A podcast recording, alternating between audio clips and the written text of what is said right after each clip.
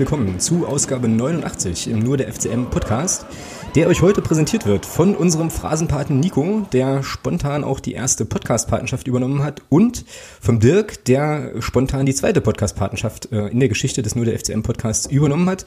Was es mit diesen Patenschaften auf sich hat, erzählen wir euch später nochmal. Jetzt soll es erstmal um die heutige Sendung gehen. Ähm, und da haben wir uns noch mal eine kleine Sonderfolge oder Spezialausgabe zurechtgelegt, in der wir uns noch einmal mit der Nachwuchsarbeit beim ersten FC Magdeburg beschäftigen wollen. Im Prinzip, ähm, ja, es ist gewissermaßen eine Fortsetzung der Folge 69, in der wir ja mit unserem U19-Aufstiegstrainer Thomas Hossmann schon gesprochen hatten. Heute ist auf jeden Fall wie immer mit dabei der Thomas. Grüße dich. Hallo Alex. Grüße. Und äh, wir haben natürlich heute auch einen Gast und diejenigen unter euch, die die Social Media Kanäle von nur der FCM.de aufmerksam verfolgt haben, ähm, werden natürlich schon wissen, wer das ist. Ich möchte ihn aber trotzdem gerne nochmal vorstellen. Ähm, und äh, ja, das ist tatsächlich auch gar nicht so einfach, weil er trotz seiner ähm, erst 32 Jahren schon eine recht beeindruckende Vita hat. Ich versuche das aber trotzdem mal in aller Kürze. Ähm, also unser Gast ist auf jeden Fall in Stendal geboren und äh, war dort auch in der Jugend ähm, aktiv beim Fußball, war später dann beim FCM im Nachwuchs unterwegs und auch beim VfL Wolfsburg. Ähm, Im Herrenbereich hat er für Optik Rathenow gekickt und die zweite Mannschaft vom Club unter anderem und hat sich dann aber relativ früh schon dazu entschieden, in den Trainerbereich zu wechseln. Was, ähm, ja, wenn man sich so ein bisschen die Vita anguckt, glaube ich, auch eine recht, äh, recht ja, gute Entscheidung war, denn er war unter anderem eben im Nachwuchs des FCM als Trainer aktiv. Er war bei Raba Leipzig im Nachwuchs, beim FC Bayern.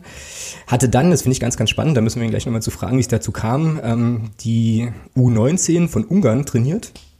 Ja, ähm, und war unter anderem auch, auch das wird heute vielleicht nochmal kurz wichtig, ähm, Assistent von Stefan Effenberg in Paderborn.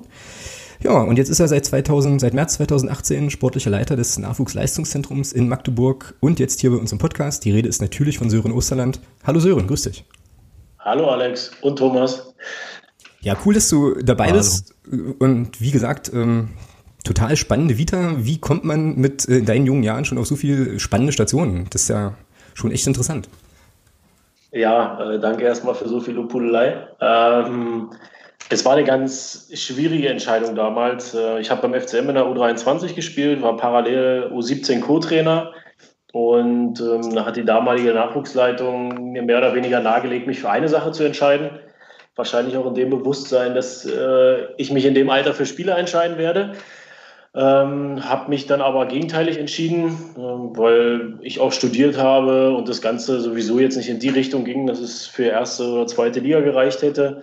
Ähm, vielleicht hätte ich ein bisschen Geld verdient damit, aber eben nicht so, dass es dauerhaft mein Beruf geworden wäre. Und ich habe dann im Trainerbereich äh, eigentlich auch mehr die Chance gesehen, dauerhaft dort zu arbeiten und mich dann auch jetzt nach, äh, im Nachhinein äh, richtig entschieden. Ja, das kann man, äh, kann man definitiv so sagen. Und jetzt hast du ja, wie gesagt, schon, ähm, ja, ich meine, FC Bayern und so als Station äh, und Ungarn und so weiter. Also du warst ja schon ähm, quasi in der großen, weiten Welt des Fußballs unterwegs. Ähm, was hat denn dann letzten Endes den Ausschlag gegeben, im März 2018 zurückzukommen zum FCM und diese, ähm, diese Leitungsposition im NLZ zu übernehmen? Im Prinzip ist der Kontakt nach Magdeburg ja nie abgerissen. Ich meine, das ist mein Heimatverein, hier bin ich groß geworden, hier habe ich selber gespielt, auch als Trainer angefangen. Und äh, wir kennen ja auch noch alle Leute, die jetzt gerade aktiv sind äh, als Trainer oder im gesamten Umfeld. Und von daher hatte ich sowieso immer den Kontakt, auch als ich in München war, als ich in Budapest war.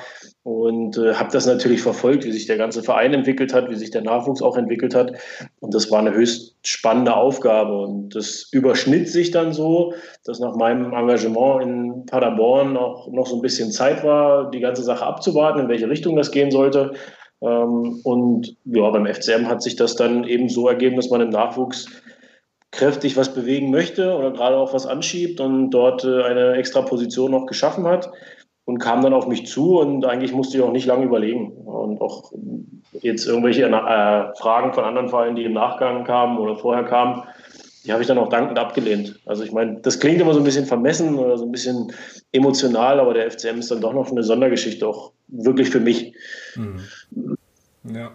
Jetzt habe ich äh, natürlich völlig vergessen, aber du hast es auch gerade schon nochmal angerissen, dich nochmal nach deiner, nach deiner Ungarn, nach deinem Ungarn-Engagement zu fragen. Das fand ich, also als ich mir hier dein, dein Profil angeschaut hatte, dein Trainerprofil bei transfermarkt.de, fand ich das total cool. Äh, wie kam es dazu? Also wie bist du in Budapest gelandet? Ähm, ja, das war im Prinzip so, dass äh, die, der Zweijahresvertrag in Hannover dann endete und ähm, in Ungarn Bernd Stork äh, quasi Nachwuchsleiter für den äh, Bereich Nationalmannschaften war und dann auch Nationaltrainer wurde als, äh, oder in Doppelfunktion. Und er hat einen U19-Nationaltrainer gesucht und das dann weitergegeben, auch an den DFB, an Frank Wormuth, der da noch Chefausbilder des Fußballlehrers war und zu dem ich heute auch noch einen guten Kontakt hatte. Und der hat mich einfach mal angesprochen, weil er meinte, ja, du bist doch auch immer wieder interessiert, auch an neuen Herausforderungen, Sachen, wo man was aufbauen kann, ob das nicht was wäre. Und dann bin ich ja, von jetzt auf gleich eigentlich mal rübergeflogen von Berlin nach Budapest und habe mir das da alles angehört und fand das dann spannend, weil das einfach noch ein neues Feld war, vielleicht auch eine Sparte, die mir so ein bisschen gefehlt hat und auch eine Sache, wo man ja eine andere Sprache mal äh, anwenden konnte. Von daher habe ich da nicht wirklich lange dann überlegt und es war auf ein Jahr eigentlich angelegt in meinen Überlegungen. Naja, und dann ist Paderborn irgendwann dazwischen gegrätscht. Nee, eigentlich mehr äh, Stefan Effenberg, Paderborn gar nicht so sehr. Mhm. Ähm, dass es dann, ja, nach einem halben Jahr schon wieder vorbei war. Aber das war hochspannend, muss ich sagen. Das war was ganz anderes. Mhm. Ja, das glaube ich gern. Ähm, Stichwort Paderborn. Ähm, ich habe im Vorfeld so ein, ähm, ja, auch so einen Artikel gefunden hier bei Elf Freunde, wo es auch so ein bisschen 2015, von 2015 ist der, wo es auch so ein bisschen um deine Tätigkeit dort eben ging und so. Und du kanntest den, äh, den Herrn Effenberg ja aus dem Trainerlehrgang, ne? Irgendwie. Genau. So lief das. Ja, an. wir saßen da irgendwo in der letzten Reihe. Als ich reinkam, war das noch der einzige Platz, der frei war. Äh, wahrscheinlich hatten alle Angst, dass er beißt, aber es ging. Ähm, und dann okay habe ich mich da hingesetzt und in elf Monaten kommt man dann auch irgendwann oder ja zwangsläufig, wenn man nebeneinander sitzt, wie das in der Schule so ist, mhm. auch mal ins Gespräch und äh, darüber entwickelte sich dann eine Verbindung, die dann auch die zwei, drei Jahre im Nachgang noch angehalten hat. Und äh, als er das Angebot bekommen hat, hat er da an mich gedacht. War auch ganz witzig, da war ich gerade in Nordirland zu einer Sichtung für Ungarn und da rief er dann in der Halbzeitpause an und hat gemeint, du musst jetzt mal direkt nach Paderborn kommen. ja. Wie okay. er halt so ist. Ja. ja.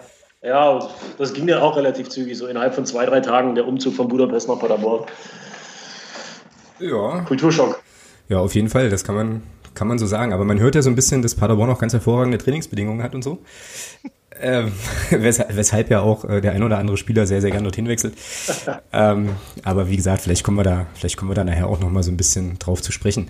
Wir hatten, wir hatten im äh, Vorfeld, wie gesagt, ein bisschen ähm, ja in den sozialen Medien so nach Fragen Ausschau gehalten und auch angekündigt, dass du heute hier im äh, Podcast zu Gast bist. Und dann meldete sich der, ich glaube Marco ist das, ne? Marco Korn, also M.A. Kornrumpf. Thomas, du weißt es, du weißt es besser, zu wem der Twitter-Handle gehört. Marco, ne? Genau. genau. Ja, ja. Ähm, der ist Paderborn-Fan und dort auch im dortigen Podcast aktiv. Und da passt die Frage jetzt gerade. Er wollte nämlich oder möchte nämlich gerne von dir wissen, warum du damals nicht einfach in Paderborn geblieben bist. Es gab wohl, hätte wohl ein Angebot gegeben und ich lese aus der Frage auch so ein bisschen raus, dass zumindest der Marco dich sehr gern auch in Paderborn weiter gesehen hätte. Wie war denn das so damals? Das ist, dann hätte Paderborn vielleicht nicht Marco, sondern mir das Angebot schicken sollen. okay. Also ich habe ich hab damals keins direkt bekommen, also jetzt nicht ein Angebot auf Papier. Ähm, ich glaube, der Verein war da in einem mittelschweren Erdbeben äh, verwickelt, nachdem das dann nicht so richtig funktioniert hatte mit Stefan ähm, oder dem ganzen Team auch. Äh, ja, es gab ein Gespräch mit dem Präsidenten, der hätte mich auch sehr, sehr gern da behalten hatte sich dann aber kurzfristig entschieden, sich aus diesen Belangen rauszuziehen, sowohl finanziell als auch von der Entscheidungskompetenz her. Und, zurückzukommen. Genau, um dann wieder zurückzukommen.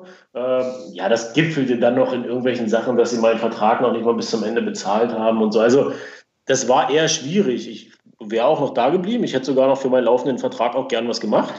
Ähm, ja, aber von Vereinsseite aus kam dann relativ wenig bis gar nichts. Und deswegen nahm das dann Ende. Also ich bin da jetzt nicht äh, geflüchtet oder sowas. Ähm, Im Prinzip kam nichts Konkretes von Vereinsseite aus, was Aufgabenbereiche anbelangte. Hm. Das war damals, das war erste Liga auch, ne? Diese, diese Zeit, in der Paderborn dann irgendwie versucht hat. Nee, nee zweite Liga. Okay. Ja, wir haben, den, wir haben den Durchmarsch leider geschafft. Ja, da kriege ich auf jeden Fall. Andersrum. Ja, genau. Da kriege ich nachher vom Padercast noch dick auf die Finger. Ähm, aber die äh, Saisondaten des SC Paderborn habe ich jetzt irgendwie so nicht immer präsent. Man möge, man möge es mir verzeihen. Jo. Muss an den Trainingsbedingungen liegen. Was jetzt, dass ich die, dass ich die Sachen nicht präsent habe? Ja, ja, genau. Ach so. Also an deinen eigenen Vergleich zum SC Paderborn. Ach so, ja, das ist natürlich möglich. Ähm, Thomas, hast du noch äh, jetzt spontan in der Ecke Fragen, zu, äh, Fragen an Sören so zum, zum, zur Laufbahn oder so? Bestimmte Sachen? Nö, jetzt, habt ihr ja alles, denke ich mal, gesagt. Das Wichtigste ist ja jetzt, dass er jetzt seit März beim FCM ist. Von daher ist das alles, alles andere erstmal für ihn schon, aber für, für uns ist das ja wichtiger. Genau. Ich, ja, genau. Für mich auch. Für mich ist es auch wichtiger. Ja, und ich glaube auch, also, ähm, dass wir damit, dass wir da mit dem Sören auf jeden Fall auch jemanden äh, haben, der, ja, eben aufgrund der ganzen Vita auch äh, natürlich eine super Vernetzung hat und ich glaube dem FCM auch definitiv definitiv richtig gut tut und dann würde ich sagen, dass wir vielleicht mal in ja in Medias Res gehen, was jetzt tatsächlich die Nachwuchsarbeit beim Club auch anbelangt und anbetrifft. Ähm, und ja, gucken mal so in die Fragen unserer Hörerinnen und Hörer, was uns so zugesendet wurde. Da möchte unter anderem der Christian gern von dir wissen und das ist eigentlich auch ähm, eine Frage, die ich auch hatte wie sich denn jetzt beim Club eigentlich dein Aufgabenbereich darstellt und wie er sich vom Aufgabenbereich von Thomas Hussmann ähm, irgendwie abgrenzt. Wie seid ihr da aufgestellt? Ja, im Prinzip relativ einfach. Wenn man sich das wie so ein Dreieck vorstellt, ist äh, Thomas Hossmann oder Hossi ähm, quasi die, die Spitze, NLZ-Leiter eben. Ähm, und dann darunter noch die zwei Äste, einmal Organisation und einmal eben der Bereich Sport. Für den Bereich Organisation haben wir jemanden, der da zuständig ist und äh, für den Bereich Sport bin ich das eben. Und im Endeffekt kann man es so umschreiben, alles, was mehr oder weniger mit dem grünen Rasen zu tun hat ähm, und den Spielern, dafür bin ich eigentlich zuständig. Sprich, äh, auch mitarbeiten an der Spielphilosophie, dann auch äh, Überprüfen und Controlling heißt es ja auf Neudeutsch so schön äh, von den Trainern, äh, Spielerneuverpflichtungen, Elterngespräche. Also im Prinzip alles, was in Richtung Scouting, Kaderplanung geht, was in Richtung Umsetzung und Überprüfung auch der Spielphilosophie geht und was im Prinzip mit der Gesamtausrichtung Sport äh, vom NLZ zu tun hat. Und das ist ein relativ großes Feld. Ähm, ich meine, jetzt gerade läuft die Zertifizierung. Das ist so eine Tiefenprüfung von den NLZs. Äh, jetzt sitze ich eigentlich mehr vor dem Laptop, als mir lieb ist und klimper die ganzen Sachen äh, theoretisch ein und bringe die auf Papier. Äh, aber grundsätzlich äh, habe ich den Vorteil, dass mein Bereich eher so auf dem Platz liegt. Also dass ich viele Fußball gucken kann, äh, viel auch mit Menschen reden und sprechen kann ähm, und dann versuche auch die Spieler und die, die Trainer auch besser zu machen. Mhm. Das ist ganz interessant, weil du gerade das Thema Philosophie ansprichst, weil das ist halt was, was mich äh, gerade so in Bezug auf Jugendarbeit immer so ein bisschen interessiert. Ähm, also nicht nur mich, sondern viele andere sicherlich auch, aber äh, man hört ja so gerade von, von so Clubs, von so, von so Schmieden, wie, wie es Ajax Amsterdam in den 90er waren oder, oder Barcelona jetzt, so ich sag mal so zu Beginn der 2000er, dass ja diese, dass da schon so ein Konzept vorgegeben ist, dass von oben nach unten eigentlich, ähm, ja, ich sag mal so ein System mehr oder weniger gespielt wird. Ähm, ja. Ist das, ist das beim, ist das beim Club jetzt auch angedacht, weil du das gerade angesprochen hast, Thema Philosophie, oder ist das eher nicht so? Ähm, also jetzt rein von, von den Spielsystemen her ist es nicht angedacht, aber von den Grundprinzipien her, in Offensive und Defensive absolut und vor allen Dingen auch äh, von den Werten und von der Emotionalität, wie Fußball auch gelebt wird, da auf jeden Fall. Ähm, ich, ich und wir auch als Gesamtverein tun uns auch äh, schwer, dann zu sagen, wir müssen jetzt auf jeden Fall so spielen mit dem System wie die erste. Und ich glaube, im modernen Fußball ist es sowieso so, dass die Systeme fließend sind. Ich meine, wenn man die Spiele dann einfach mal mhm. anhält und mal ein Standbild macht, ähm, mhm. du kannst meistens die Grundordnung, die irgendwo vorgegeben ist, ob das jetzt äh, 3-5-2 ist oder 1-4-1, die kannst du so in den einzelnen Spielzügen ja gar nicht mehr erkennen. Von daher geht es eher darum, die Anforderungsprofile der Profis, was jetzt die konditionelle Schiene, was die taktische, technische Ausbildung anbelangt, die zu verstehen und die dann runterzubrechen von den Profis, so 19, so 17 bis runter eben zum Grundlagenbereich. Und dass man dann, äh, da haben wir jetzt auch mit angefangen, äh, mehr oder weniger wie so ein Bausteinprinzip hat und das Haus Profifußballer dann nach und nach fertig baut. Also so muss man sich das vorstellen. Und ich habe jetzt selber einen Schreck bekommen, weil für die Zertifizierung muss man wirklich mal alles aufschreiben. Das ist dann doch mehr geworden, als sich wahrscheinlich der eine oder andere wirklich auch vorstellen kann. Ja, also es ist teilweise ist es übertrieben, was abgeprüft wird und überprüft wird, hat aber den Vorteil, dass man sich wirklich mal mit allen Bereichen auch intensiv beschäftigt, guckt, was ist da, was müssen wir verbessern. Und ich denke, deswegen ist es auch sinnvoll, wenn man mal jeden Stein umdreht und nicht alles beim Alten belässt. Das heißt auch, dass ähm, im Rahmen dieser Zertifizierung, dass Sie da auch sowas sehen wollen, wie äh, konsistente Philosophie von oben nach unten und so weiter? Oder wie ist das gedacht? Wie ist das gemeint? Ja, absolut. Also die wollen im Prinzip sehen, welche Philosophie hat im Prinzip der Gesamtverein, wie soll der spielen, was macht den FCM im Kern überhaupt aus. Das ist ja auch weit mehr als Fußball. Mhm. Äh, Gerade, glaube ich, beim FCM ist es viel, viel mehr als Fußball.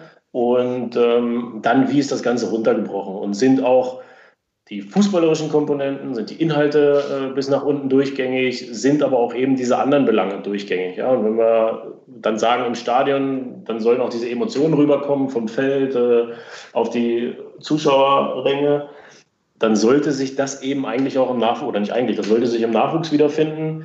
Ich glaube, das tut es auch beim FCM ganz gut. Und ähm, ich denke, wenn man sich da mal hinterfragt, dann findet man auch als FCM äh, in diesem Dreieck zwischen Wolfsburg, Hertha, Leipzig ganz gute Nischen, wo wir sicherlich besser sind, äh, anders auch sind und vielleicht auch mehr bieten können als diese Vereine. Und da, damit müssen wir uns ja messen. Sicherlich können wir uns in einigen Bereichen nicht messen, zumindest vorerst ja nicht, äh, aber ich glaube, es gibt ganz gute Nischen und auch Sachen, die den FCM so besonders machen, dass wir durchaus interessant sind für interessante Nachwuchsspieler. Hm.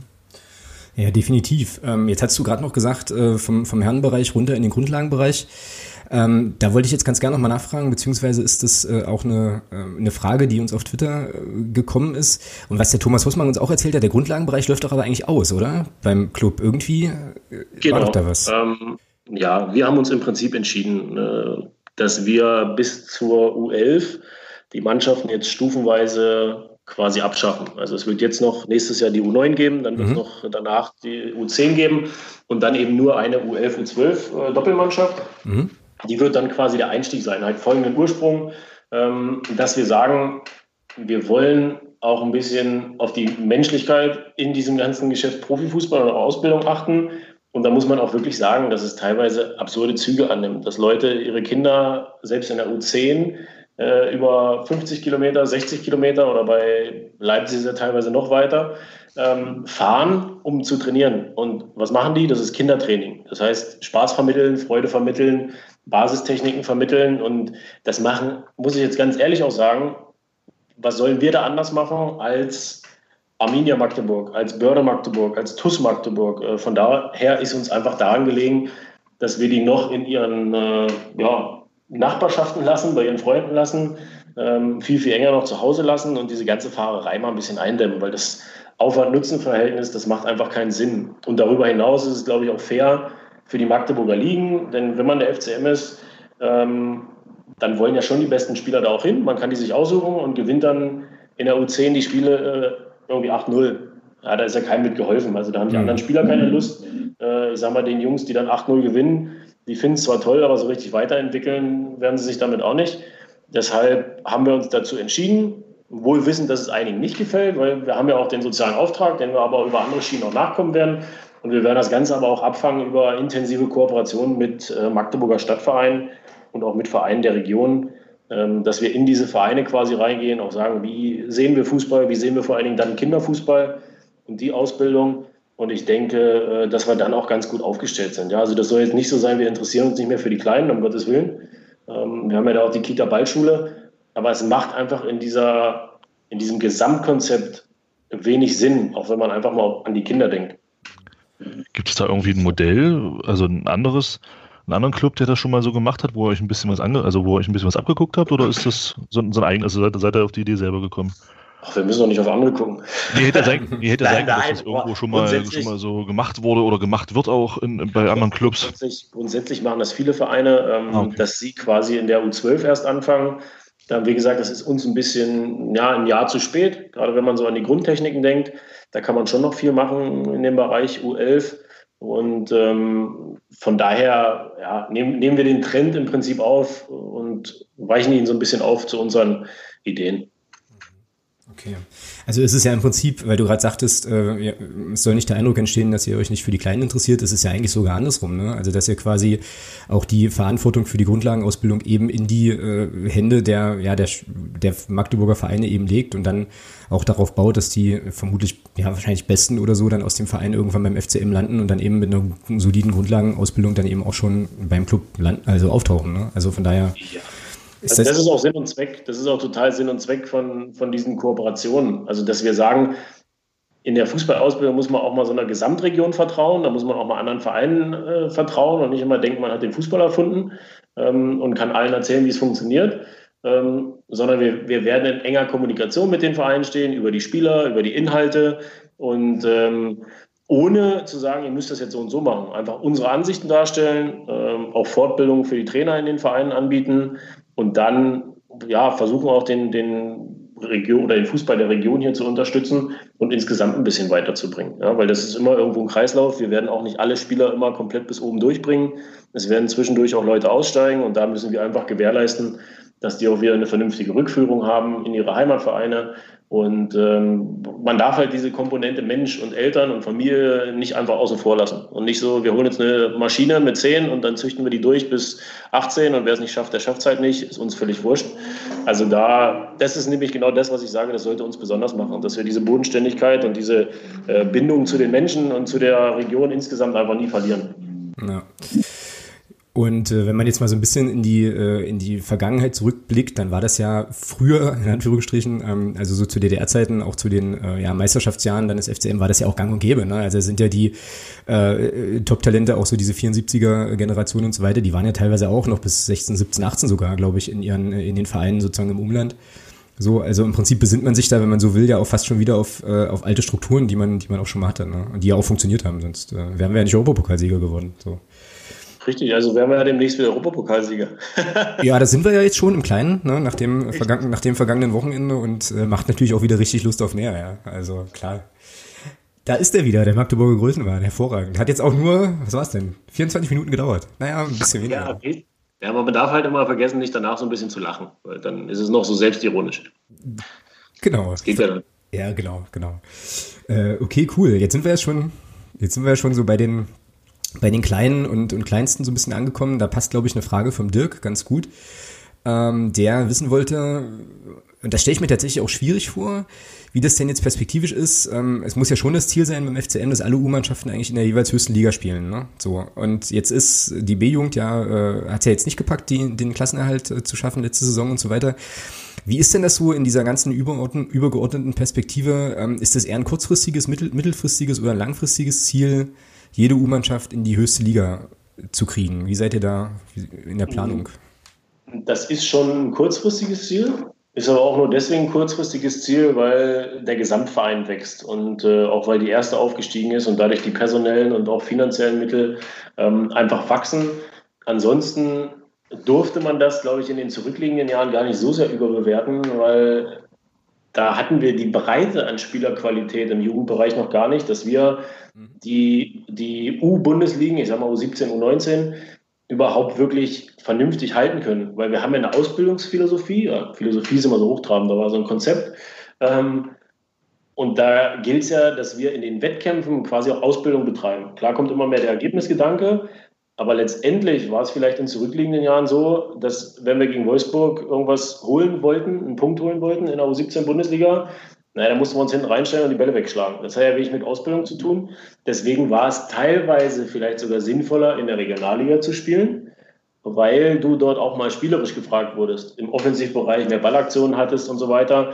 Ich glaube aber jetzt sollte das Ziel durch die großen Schritte, die auch gemacht werden, ähm, schon sein, dass wir die äh, Mannschaften hochbringen. Ja, die U19 ist jetzt aufgestiegen, da haben wir auch einen Kader zusammen, wo wir fest davon überzeugt sind, dass wir damit die Bundesliga halten können.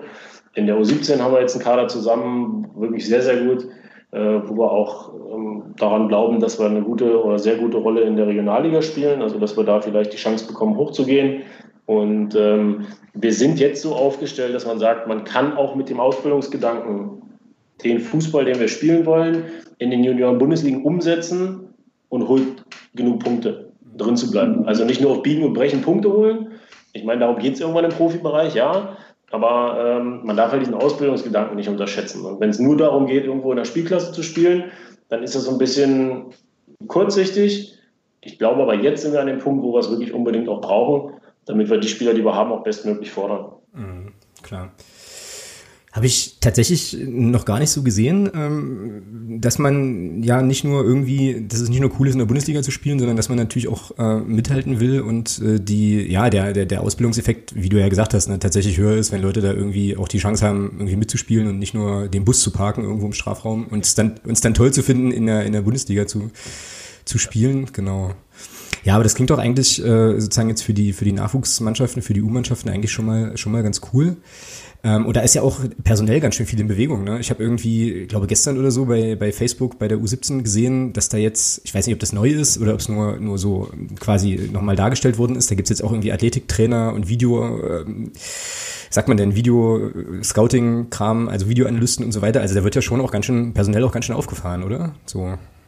Also ich denke, wir haben eine wirklich sehr, sehr gute Struktur jetzt geschaffen insgesamt. Ähm, ich meine jetzt allein auch mit der, mit der Personale, jetzt nicht mit meinem Namen, aber mit der ähm, Position auch, den sportlichen Leiter zu etablieren, dass man einfach mehr Personal hat, um auch Trainer besser zu machen, um die Trainer zu beobachten, um denen Feedback zu geben, weil das sind letztendlich die Leute, die irgendwo die Spieler täglich haben. Und wenn die gute Qualität haben, haben die Spieler bessere Qualität. Und darüber hinaus können, können wir, und da müssen wir unserem Präsidium danken oder der ganzen Vereinsführung, dass sie das möglich gemacht haben, konnten wir auch jetzt in der Bandbreite was Athletiktraining, was Sportpsychologie, was Tortraining anbelangt, ähm, einfach personell zulegen und äh, sind da, glaube ich, auch von den Leuten, die wir auf den Positionen haben, sehr, sehr gut aufgestellt.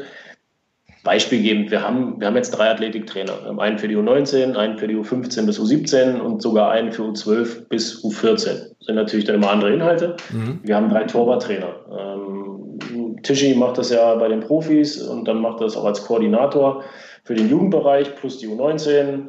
Dann haben wir einen für U15 bis U17 und einen für U12 bis U14. Ja, wir haben einen Chef-Scout, der nur damit beschäftigt ist, zu gucken, was ist im Umfeld noch an interessanten Spielern da. Ähm, wir haben jetzt eine Kooperation mit der Sportpsychologie. Ähm, und das sind schon große Schritte, glaube ich, für uns. Ähm, wie gesagt, ich bin immer Fan davon, dass man da nicht die Bodenhaftung verliert, weil man Möglichkeiten hat, dass man wirklich auch gezielt die Sachen einsetzt. Aber ich glaube, wir haben immer zu Anfang so gesprochen, was ist denn das Idealbild? Ja, was ist denn so der Mercedes? Also, weiß nicht, die, die Bandbreite ging, glaube ich, bei Trabi los oder was? Oder Fahrrad, weiß ich nicht. Ähm, bis äh, Mercedes. Und klar kann man immer sagen, wir brauchen noch mehr, wir brauchen noch mehr. Aber ich glaube, man wird auch irgendwann träge, wenn du dann fünf Athletiktrainer hast und jeder muss nur noch irgendwie fünf Minuten vom Training machen. Du bist auch gar nicht mehr so intensiv dabei. Also ich glaube, das, was wir jetzt haben, ist für unsere Verhältnisse, auch in den nächsten drei, vier, fünf Jahren, ist es schon Mercedes. Ja, und ähm, da haben viele Leute vieles möglich gemacht und ja, da muss ich sagen, Hut ab davor, dass wir das so hinbekommen haben.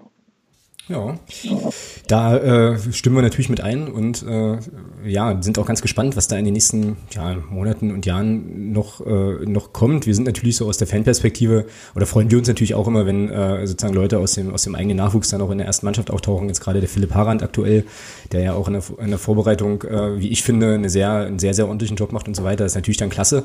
Und äh, ist ja auch eine Sache, die Magdeburg letztlich auch auszeichnet. Ne? Ich meine, diesen Mythos der 74er Mannschaft, äh, Bezirks, äh, aus dem eigenen Bezirk und so weiter, das äh, halt ja nach. Ne? Und von ja. daher wäre das schon cool, wenn wir da demnächst auch wieder, ja, ich weiß nicht, ich will jetzt nicht sagen Output, das klingt dann irgendwie so nach, äh, nach technokratischem Produktionskram, aber eben noch den einen oder anderen haben, der da so durchbricht. Ne? Ähm, der Daniel George vom MDR ähm, hat uns eine Frage geschickt und der würde, ähm, passt auch gerade ganz gut, würde ganz gern wissen, wie denn, wie wichtig denn die Ausbildung der Nachwuchstrainer ist und ob es da in der Vergangenheit schlechte Erfahrungen beim FCM gegeben hat oder warum jetzt verstärkt wieder darauf Wert gelegt wird. Ich glaube, der Daniel hat da wieder so ein bisschen Hintergrundwissen.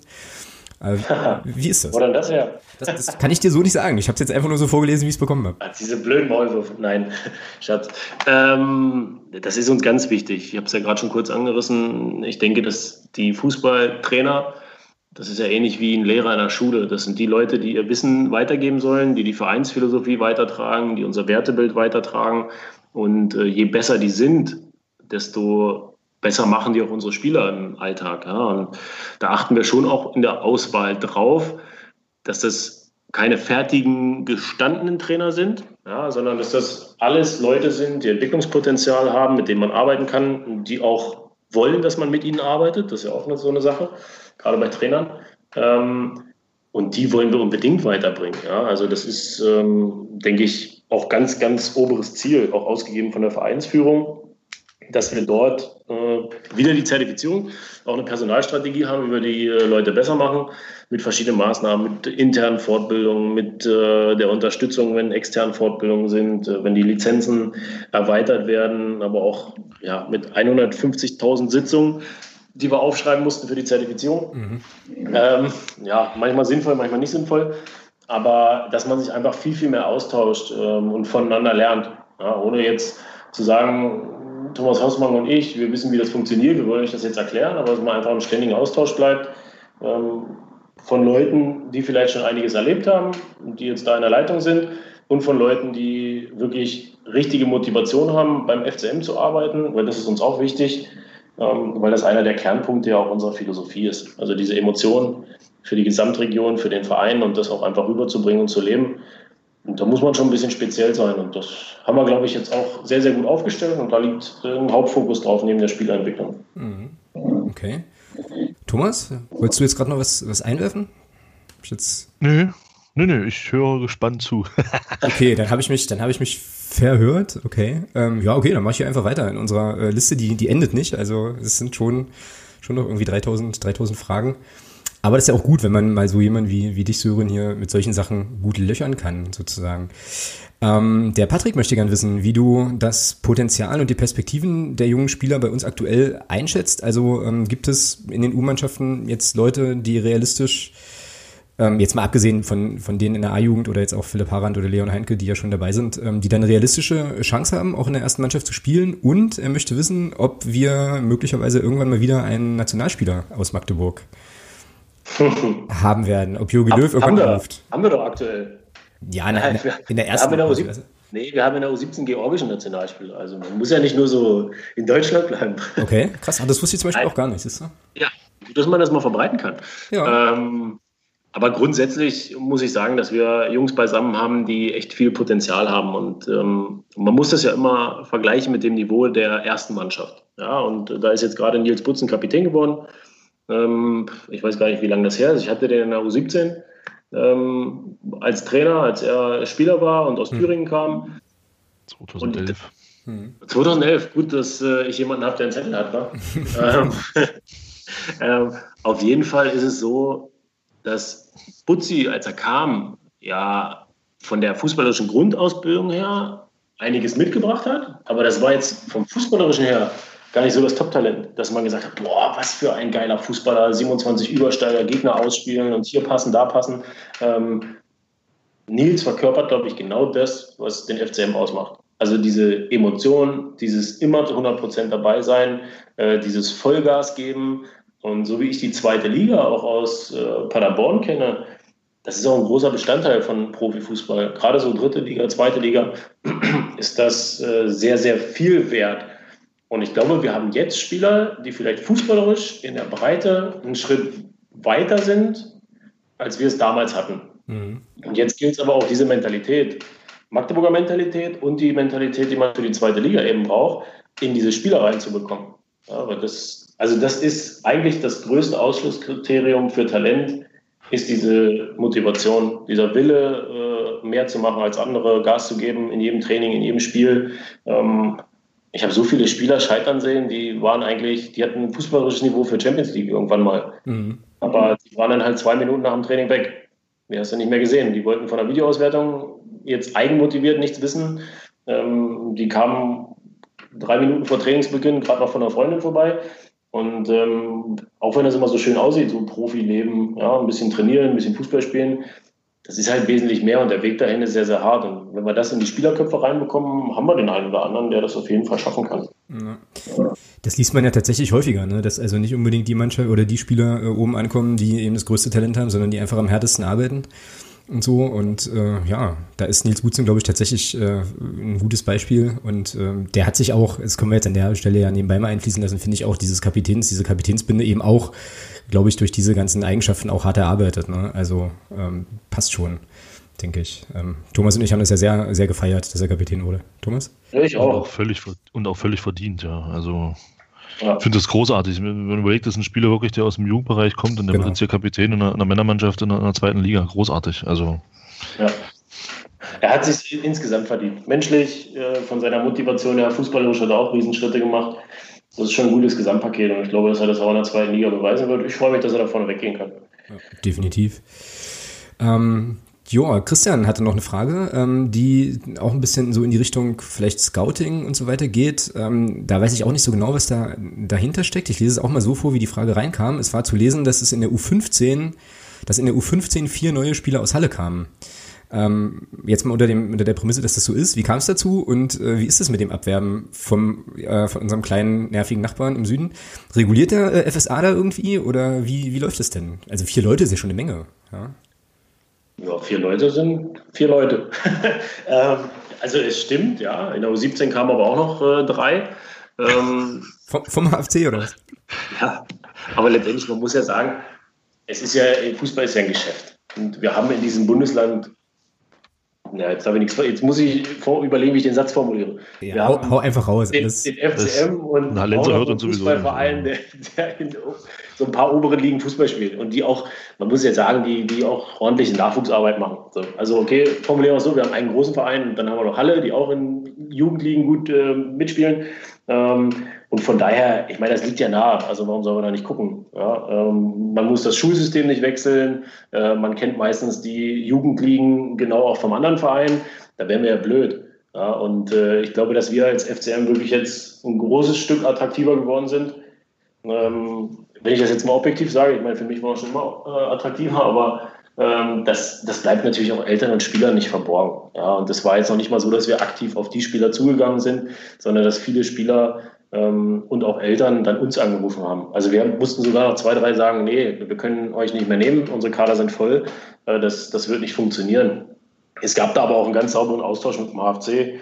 Ähm, das war sogar vom FSA, also vom Fußballverband, dann eingefädelt, äh, sogar mit dem Präsidenten, unser war auch mit dabei.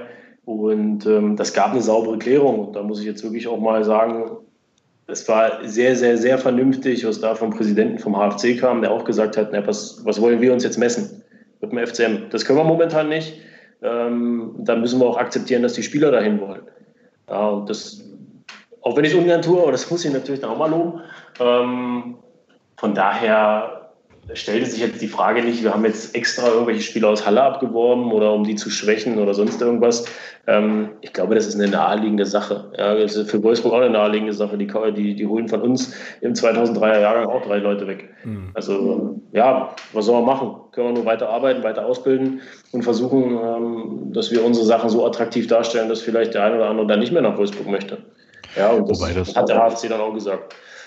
Wobei das ja trotzdem, also ich sag mal, ähm, jetzt mal weg von dieser ganzen Rivalitätsgeschichte, ist es ja trotzdem auch ein Stück weit äh, dann auch ein Kompliment. Ja, also wenn jetzt sagt, wenn jetzt wirklich ein höherklassiger Club sagt, Mensch, da wird im Jugendbereich so eine Arbeit geleistet, dass wir da drei, vier Spieler wegholen. Das ist ja auch für den Club, der abgibt, ein Stück weit auch ein Kompliment, sowohl für den HFC. In dem Moment, wenn, wenn sich jetzt vier Jungs sagen, Mensch, ich habe einen Fehler gemacht, ich gehe jetzt doch zu einem richtigen Club. Oder, oder eben, wenn jetzt von uns wirklich drei, drei Spieler sagen, wir gehen jetzt nach Wolfsburg, das spricht ja. ja. ein Stück weit auch für die Jugendarbeit, die hier gemacht wird, beziehungsweise die im abgebenden Club gemacht wird. Also von daher, und wie du schon sagst, klar, es ist ein Geschäft und, und man, man sieht es ja auch auf Vereins, also auf Vereins oberen Ebene, Präsidium oder jetzt, was du gerade erzählt hast, läuft das ja auch, wenn man, auch wenn man eine Rivalität in dem Sinne hat, ja. Von daher, was spricht ja, ja dagegen? Solange Absolut. das alles vernünftig läuft und, da kein, und da kein böses Blut fließt, ist doch das alles in Ordnung, ja ich, ich, muss, ich muss ja auch ganz ehrlich sagen, also vier Spieler, das ist schon eine Hausnummer, das muss man sagen, so also fair muss man auch sein. Ich saß mit unserem äh, Chefscout Rico Balzer auch ein, zwei Mal zusammen, als dann die nächsten Eltern anriefen, ja, können wir nicht, weil die U15 von Halle ist nämlich abgestiegen. Also das muss man auch mal sagen, die spielen Verbandsliga, wir spielen Regionalliga. Von daher ist das sowieso attraktiver. Aber wir saßen auch zusammen und haben dann gesagt, stell dir mal vor, bei uns wäre es so. Ist schon nicht ganz super, die Situation, aber letztendlich ja, ist auch Mitleid dann der falsche Weg. Zumal, ich muss nochmal betonen, die Eltern auf uns zugekommen sind äh, in den meisten Fällen und nicht, nicht andersrum. Und ja, deswegen habe ich da auch kein schlechtes Gewissen. Nee, muss man, glaube ich, auch nicht haben. Also. Ja, und es ist ja immer auch immer, immer eine Sache, wie man es tatsächlich dann verhandelt. Und ähm, ja, wie ihr ja auch schon gesagt habt, ich glaube auch äh, tatsächlich auch in diesem Verein gibt es den einen oder anderen vernünftigen Menschen, mit dem man sicherlich auch sprechen kann. Also von daher ähm, bin ich da beim Thomas ne, und sag halt auch, okay, ähm, Rivalität gut und schön, aber auch, also wie du auch gerade gesagt hast, ich meine, wenn dann so eine Mannschaft absteigt, willst du ja auch als junges Talent irgendwie möglichst hochklassig spielen und so. Also es ist schon alles irgendwie alles irgendwie nachvollziehbar, aber ähm, ja, für uns natürlich jetzt nicht unbedingt das, das Schlechteste. Ne? Hm? Thomas? War denn, war denn der Abstieg der B-Jugend aus der Junioren-Bundesliga, war denn das schon, oder aus der B-Jugend-Bundesliga, war das schon auch eine Geschichte, wo es dann Aderlass gab von Spielern, die noch hätten hier, ich sag mal, B-Jugend spielen, hätten spielen können vom Alter her? Oder ist da, ist da nicht viel passiert? Weil ich kann mir schon mhm. vorstellen, dass Spieler, die, die dann, wie es jetzt im Fall Halle war, die dann in der Verbandsliga absteigen, wenn man dann von hier Bundesliga spielt und man steigt dann jetzt ab in der Regionalliga, ja. ähm, gab es dann Spieler, die gegangen sind aus, aus, aufgrund dieser Perspektive oder, hatten, oder hat man den Kader da zusammenhalten können? Na, das Kuriose war, dass es im älteren Jahrgang, also der 2002er, ähm, da gab es eigentlich keine gravierenden Wechsel. Was uns getroffen hat, war der jüngere Jahrgang. Also es sind drei 2003er weggegangen ähm, in Richtung Wolfsburg. Und ansonsten hatten wir eigentlich nicht so einen, oder eigentlich gar keinen Aderlass, äh, auch was uns jetzt äh, von der fußballerischen Qualität her trifft. Im Gegenteil, wir konnten uns sogar noch verstärken. Also wir haben einen Spieler geholt, der könnte äh, in Berlin jetzt, würde er eigentlich Bundesliga spielen, aber der ist zu uns gewechselt. Okay. Also nicht, nicht bei Hertha, aber er würde mit TB Bundesliga spielen. Ähm, der ist zu uns gekommen. Und dann, wie gesagt, auch die drei Spieler aus Halle, ohne das jetzt wieder an, an die große Glocke hängen zu wollen. Ähm, ein Spieler aus Erfurt, ein Spieler aus, äh, vom JV Nordwest, also ein bisschen weiter weg. Aber die haben sich bewusst für uns entschieden, auch wenn die sicherlich Qualität hätten, Bundesliga zu spielen. Und das ist genau das, was ich sage. Wenn wir mit unseren Konzepten, mit unseren Ideen und auch mit unserer zwischenmenschlichen Komponente einfach gut sind und überzeugen, dann, dann holen wir eben auch solche Spieler. Ja, man muss natürlich sich intensiv mit diesen Leuten auseinandersetzen. Das ist ganz klar. Mhm. Wie macht ihr das? Ähm, ist auch so eine Frage, ähm, auch nochmal von Patrick, was das Thema Scouting ähm, betrifft. Wie muss man sich das vorstellen? Also jetzt eine Variante hast du ja schon gesagt, ne? Ähm, Eltern aus Halle rufen an und sagen, äh, holt, mein Jung, holt, holt mein Jungen hier raus. Ähm, und dann gibt es aber und dann gibt es aber ja wahrscheinlich auch noch die Situation, dass ihr Leute beobachtet und so. Also ähm, wie, wie ist das im Scouting im Jugendbereich? Wie seid ihr da aufgestellt? Wie macht ihr das? Also es ist tatsächlich so, dass wir den Großteil der Spieler nicht auf Eigeninitiative der Eltern holen, okay. sondern dass wir, dass wir dafür arbeiten müssen. Ähm, es ist so eigentlich, dass wir uns äh, permanent unsere Kader anschauen, dass wir auch, ich sag mal so, ab September monatlich zusammensitzen und auch die Kader durchsprechen, auch die Entwicklung der einzelnen Spieler durchsprechen. In welche Richtung geht das? Äh, ja, ist das noch alles in dem Rahmen, wie wir die Leistungsentwicklung erwartet haben oder wie wir die Leistungsentwicklung perspektivisch einschätzen? Und dann auch schauen, auf welchen Positionen ist vielleicht Bedarf, bei welchen Spieler wackelt es. Und wackelt es so, dass es nicht nur momentan eine Leistungsstelle ist, sondern dass wir wirklich sagen, da stockt es jetzt so, dass wir die Perspektive einfach nicht mehr sehen. Mhm. Ähm, und dann gehen wir punktuell in die Sichtungsmaßnahmen rein. Es sind immer die Turniere in Duisburg, die ja gespielt werden mit den einzelnen Landesauswahlmannschaften von den Bundesländern. Dann sind natürlich die äh, ganzen Punktspiele in den Junioren-Regionalligen, äh, auch Bundesligen. Und ähm, dann sind noch diese regionalen äh, Sichtungsturniere der Landesauswahl, Landesverbände.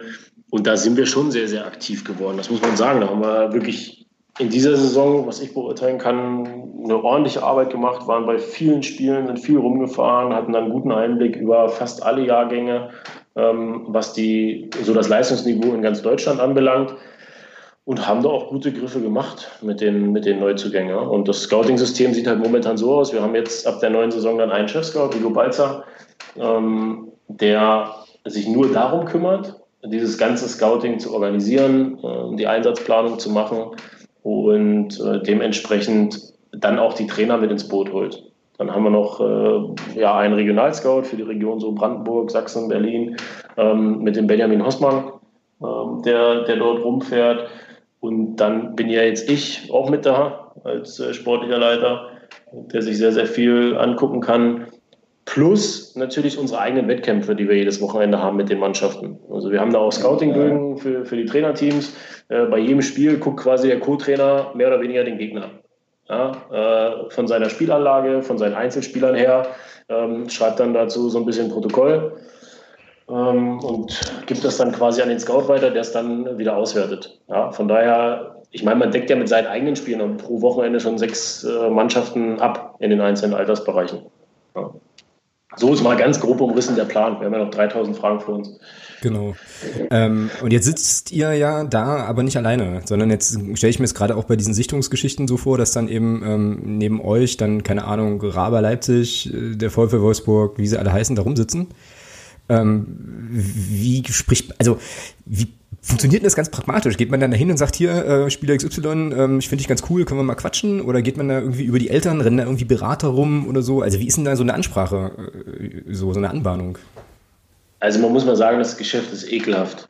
Ähm, wenn man das teilweise sieht, was so an Beratern oder auch an Scouts äh, veranstaltet wird oder von Scouts und Beratern veranstaltet wird, das ist halt nicht schön. Ja, da geht wieder der Gedanke verloren, das sind Jugendliche, die sind 15, 13, 14 oder äh, wie auch immer, selbst wenn die 18 sind. Ähm, die wissen ja noch nicht so richtig, was Profifußball überhaupt bedeutet. Und da wird halt aktiv dann auf die Kinder zugegangen und dann denen sonst was erzählt.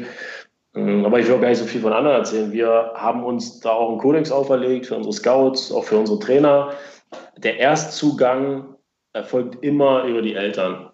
Ja, ähm, dort wird erstmal gefragt oder beziehungsweise sich vorgestellt, äh, hier äh, der und der vom 1. FC Magdeburg. Äh, wir haben ihren Sohn da gesehen, aus den und den Gründen ist er interessant für uns. Ähm, ist denn generell überhaupt die Idee vorhanden, dass man sich mit einer Sache beschäftigt, die jetzt nicht mit dem momentanen Verein zu tun hat? Also wäre das eine Sache, äh, mal völlig unverbindlich sich zu treffen, sich mal anzuhören, äh, wie wir Fußball oder Jugendausbildung generell sehen? Ähm, ja, und wenn die Eltern dem dann zustimmen, dann vereinbaren wir einen Vororttermin mit Spielern, mit Eltern. Äh, mir ist immer lieb, wenn die Jungs mit 15, 16 noch nicht den Berater direkt anschleppen, aber kommt halt auch oft vor. Ähm, und dann ja, gilt es halt, unsere Sachen so ehrlich und offen darzulegen, wie wir es halt auch leben. Und wenn wir dann damit die Eltern überzeugen können, dann umso besser. Aber das Geschäft ist halt schon nicht ganz so schön, aber ja, wir versuchen, dass wir da nicht mitlaufen oder denen diese Sachen mitmachen. Ja, also irgendwo über Facebook anschreiben oder was man da für Geschichten hört, das ist halt schon fragwürdig. Auf jeden Fall. Ich überlege jetzt gerade, äh, oder habe jetzt gerade so vor mich, vor mich hin überlegt, dass das ja eigentlich auch ein relativ kompliziertes Spannungsfeld ist. Ne? Also auf der einen Seite hat man eben, und das finde ich ausgesprochen gut, so, eine, so ein Kodex, wo man eben sagt, okay, wir machen das jetzt so und so und bestimmte Sachen machen wir nicht. Auf der anderen Seite ist man aber doch auch irgendwo im Rennen eben um die besten Talente, ja. So und ich stelle mir das echt schwierig vor, dann irgendwie zu entscheiden, ähm, okay, bis zu welchem Grad macht man das Spiel jetzt eben mit? Ähm, oder wann sagt man vielleicht auch mal, okay, die, die Anbahnung oder das, was jetzt hier gerade an Gesprächen läuft, ist ein bisschen merkwürdig, dann verzichten wir lieber auf ein Top-Talent. Ähm, aber bleiben halt unseren Werten treu. Ne? Also ich glaube, in diesem, in diesem Profi-Business ist das halt echt nicht so, nicht so ganz einfach auszuhandeln irgendwie. Nee, also das ist, den Spagat muss man schon solide hinbekommen. Ja, und wenn man, also ich glaube, wenn man sagt, wir sind als FCM ein Verein, der auf Werte Wert legt, ähm, dann müssen wir uns schon an diese Sachen, die wir uns selber auferlegen, auch irgendwo halten. Und das, was ich mitbekommen habe, ist es so, dass wir genau diese Spieler auch überzeugt bekommen und die auch genau diesen Charakter und die Mentalität haben, die wir beim FCM wollen, ähm, die diesen Weg auch gut finden. Wenn man ihnen das klipp und klar sagt, du, ähm, wir sprechen jetzt nicht mit dir direkt, wir werden mit deinen Eltern erst sprechen, ähm, das ist unsere Reihenfolge. Und wenn man diese Transparenz hat und das auch gut kommuniziert, dann finden die Eltern das eher besser. Und letztendlich sage ich, äh, gerade mit 14, 15, sind das die Leute, die mit dem Spieler zusammen das Ganze entscheiden sollen. Ja, ähm, die müssen wissen, wenn ihr Kind hier aufs Internat geht, das ist gut aufgehoben, das kriegt immer Unterstützung in den Bereichen, ohne dass ihm alles nachgetragen wird. Ähm, und ich glaube schon, dass wenn wir gutes Scouting betreiben, haben wir auch so eine Bandbreite an Spielern, ähm, dass wir unseren Werten trotzdem treu bleiben. Ja, und alles andere ist, alles andere führt doch oft zu Spinnerei. Wenn man wenn man da Spieler dann anspricht und die Spieler, die darauf anspringen, die springen genau bei der nächsten äh, Anfrage von Wolfsburg oder sonst wo, springen sie genau an und, und gehen dann ihren Weg dahin weiter. Ja, und ähm, wir versuchen da auch wirklich diese Spieler rauszufinden. Das ist schwierig und das ist noch viel, viel intensiver als so einfach mal wahllos streuen und anquatschen, ähm, die das eben auch mittragen und mitleben. Ja, aber das wenn wir es weiter so machen, wie wir es dieses Jahr geschafft haben, dann können wir noch den seriösen Weg weiterhin gehen, mhm. auch wenn das Geschäft immer mehr so ein bisschen abgleitet. Ja. Ja, und das ist ja auch äh, letzten Endes eine Sache. Du willst ja auch Leute haben, die dann quasi bei dir äh, im Verein auch ins Gefüge passen und so weiter. Und wenn du da jetzt halt den übelsten Überflieger holst, der dann aber nur Flausen im Kopf hat, dann macht das ja, glaube ich, auch das, das ganze Umfeld wuschig und ist dann auch nicht so, nicht so cool irgendwie. Ähm, Thomas, mich erinnert das so ein bisschen, also was der Sören jetzt gerade erzählt, erinnert mich ein bisschen auch an das, was, was man von Jens Hertel und auch aus der ersten Mannschaft immer hört. Ne? Also so äh, muss halt muss halt ins Team passen, gibt halt eine bestimmte Philosophie und wir sprechen halt mit den Leuten äh, so und die müssen sozusagen das, das geil finden, was in, was in Magdeburg halt geht. Ne? Also das hat auch der Mike Franz jetzt im MDR-Podcast, glaube ich, auch gerade über, glaube über den Enrico Preisinger gesagt oder so, dass sie ihn damit auch irgendwie überzeugen konnten. Ne? Siehst du da auch Parallelen, ist eigentlich die Frage. Ja, ich muss jetzt mal kurz, ich habe gerade nichts verstanden. Okay. Bei mir hat das Mikro, bei, mir das Headset irgendwie gehangen. Kannst du das bitte nochmal wiederholen? Kann ich sehr gern machen. Ähm, also ich meinte nur, dass äh, das, was der Sören gerade gesagt hat, dass das auch so Sachen sind, die man von Jens Hertel und äh, ja der sportlichen Leitung auch immer mal wieder hört, dass man also versucht, Spieler eben mit dem zu überzeugen, was in Magdeburg besonders ist und jetzt nicht unbedingt mit dem dicken Geldschein wedelt. Ähm, sodass da also offensichtlich auch eine, ähm, ja, also es da viele Parallelen gibt, auch in der Ansprache und der Art und Weise der Spielerauswahl auch für die erste Mannschaft. So. Und jetzt wollte ich eigentlich nur, dass du mir zustimmst. Ja, das, nee, das ist ja das, was Jörn, glaube ich, gerade auch gesagt hat, dass diese, dass das, äh, ja, dass das halt durchzieht von oben bis nach unten, ja. Und warum soll das dann im Jugendbereich nicht auch so sein? Mhm, genau. Da muss man aber auch nochmal sagen, das können wir, ich glaube, dieses Jahr, letztes Jahr auch schon so ein bisschen, das können wir nur, weil wir insgesamt als Verein auch interessanter geworden sind. Ja, ich meine, letztendlich, ähm, es stimmt schon, was ihr auch sagt, du musst ja oder willst gute Fußballer haben. Das ist ja erstmal das Erste. Ja, und äh, wenn, der, wenn der Gesamtverein dann vielleicht nicht diese Riesenstrahlkraft nach außen hin hat, dann musst du ja irgendwo Abstriche machen. Und dann sagst du, ja, komm, äh, der ist jetzt schulisch nicht ganz so super auf der Höhe, der hat da vielleicht schon so ein bisschen den und den Ruf weg, aber wir sehen in ihm fußballerischen Talent, wir holen ihn trotzdem. Ja, aber jetzt, wir können uns jetzt wirklich die Jungs auch aussuchen. Wir können das auf Herz und Nieren abklopfen. Und das ist ja eben auch das, was wir wissen. Das bei den Profis kommt halt nur der an, der auch in diesem Gesamtpaket durch den Nachwuchs durchgeht. Ja, Schule, Fußball und Persönlichkeit. Ähm, und wenn das passt, dann geht der durch. Ansonsten hilft uns das sowieso bloß kurzfristig. Wenn das einer ist, der äh, dann von, weiß ich nicht, wie viel Schultagen 80 Prozent fehlt, dann haben wir, wir nur die Rennerei und dann wird es auf Dauer auch nicht so sein, dass der diszipliniert und so ordentlich seinen Weg geht, dass der nach oben durchkommt. Und das ist der, wirklich der riesige Vorteil. Wir konnten es uns jetzt aussuchen. Also wir konnten auch Leuten absagen, die sicherlich fußballerisch was drauf hatten, aber uns vielleicht so von der Mentalität und vom Charakter her dann einfach nicht gepasst haben. Mhm. Ja. ja. ja. Aber das klingt, äh, klingt insgesamt alles, alles echt gut und ähm, ich glaube, wir haben auf dem Platz auf jeden Fall auch lieber Leute, die sich halt hier mit dem mit der Stadt und der Region definitiv identifizieren und dann eben auch im Zweifelsfall lieber lieber richtig raun, ranhauen, als jetzt vielleicht bei jedem Spiel schon wieder an den nächsten Vertrag zu denken. So, also von daher ähm, sind wir da glaube ich auch auf einer auf der auf der gleichen Linie so und das ist schon ganz okay. Ähm, jetzt äh, gibt es ja diese Förderverträge, ne, mit denen man auch Jugendspieler irgendwie ja an den Verein binden kann und so weiter. Da möchte der Christian ganz gern wissen, ich weiß nicht, ob du das sagen darfst oder kannst, aber bestimmt, ähm, wie viele Förderverträge gibt es jetzt eigentlich und äh, ab wann, ab welchem Jahrgang werden die vergeben? Ja, das ist ja, das ist ja nichts Geheimes. Also wir haben jetzt eine Zahl von 30 Förderverträgen erreicht. Wir hatten im letzten Jahr 25. Ähm, das ist ja kein Vereinsinterner, das wird ja auch auf dem Elternabend kommuniziert, dass diese Entwicklung auch in eine steigende Richtung geht. Ähm, letztendlich ist es bei uns so, dass wir aber allen auch die gleichen Gelder eigentlich zahlen. Ja, was jetzt nicht übertrieben ist, das liegt genau an der Mindestgrenze, ähm, dass die Spieler, die dann auch von, ich habe jetzt den einen Spieler auch gesagt, der irgendwo von weit her kommt, ähm, dass die Spieler einfach einen Gegenwert auch haben. Ja, und das muss, glaube ich, so sein. dementsprechend bindet man ja die Spieler auch mit diesen Verträgen etwas langfristiger an den Verein. und wenn die, die Spieler können halt einfach nicht äh, so leicht wechseln. Äh, das ist erlaubt ab dem Jahrgang U15, also dass man zur U16 einen Vertrag vergibt. Und ähm, ja, in dem Bereich fangen wir dann noch an. Äh, sicherlich wird äh, von der Quantität her das nach oben hin mehr. Ähm, aber unsere Top-Talente dürfen wir dann quasi ab dem Jahrgang binden. Äh, da ist die Vorgabe äh, vom DFB auch so, dass der Verein, wo der Spieler gerade ist, ab dem 1.7., wenn der Spieler in die U15 kommt, den Vertrag fürs, für die nächste Saison schon ausstellen darf und der Spieler auch schon unterschreiben darf. Mhm. Andere Vereine dürfen aber dann erst ab 1.1., also ab Winterpause, diesen Spieler unter Vertrag nehmen. Also man hat auch so ein bisschen den Zeitvorteil als äh, ja, jetziger Verein. Mhm. Okay.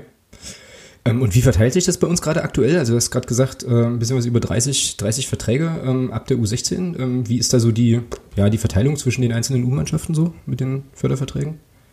Ja, also wenn ich jetzt meine Statistikvorlesung aus meinem Kopf wieder vorkrame, dann könnte ich ja sagen, wie die Verteilung heißt. Äh, keine Ahnung, es wird auf jeden Fall im Prinzip wie so ein Trichter wird es nach oben mehr. Ich sag mal, in der U19 vielleicht 15, dann in der U17 10 und nach, nach unten in 5, ohne dass es jetzt ich mich auf die Zahlen festlegen will, aber so ist im Prinzip äh, die Streuung. Mhm, okay, alles klar.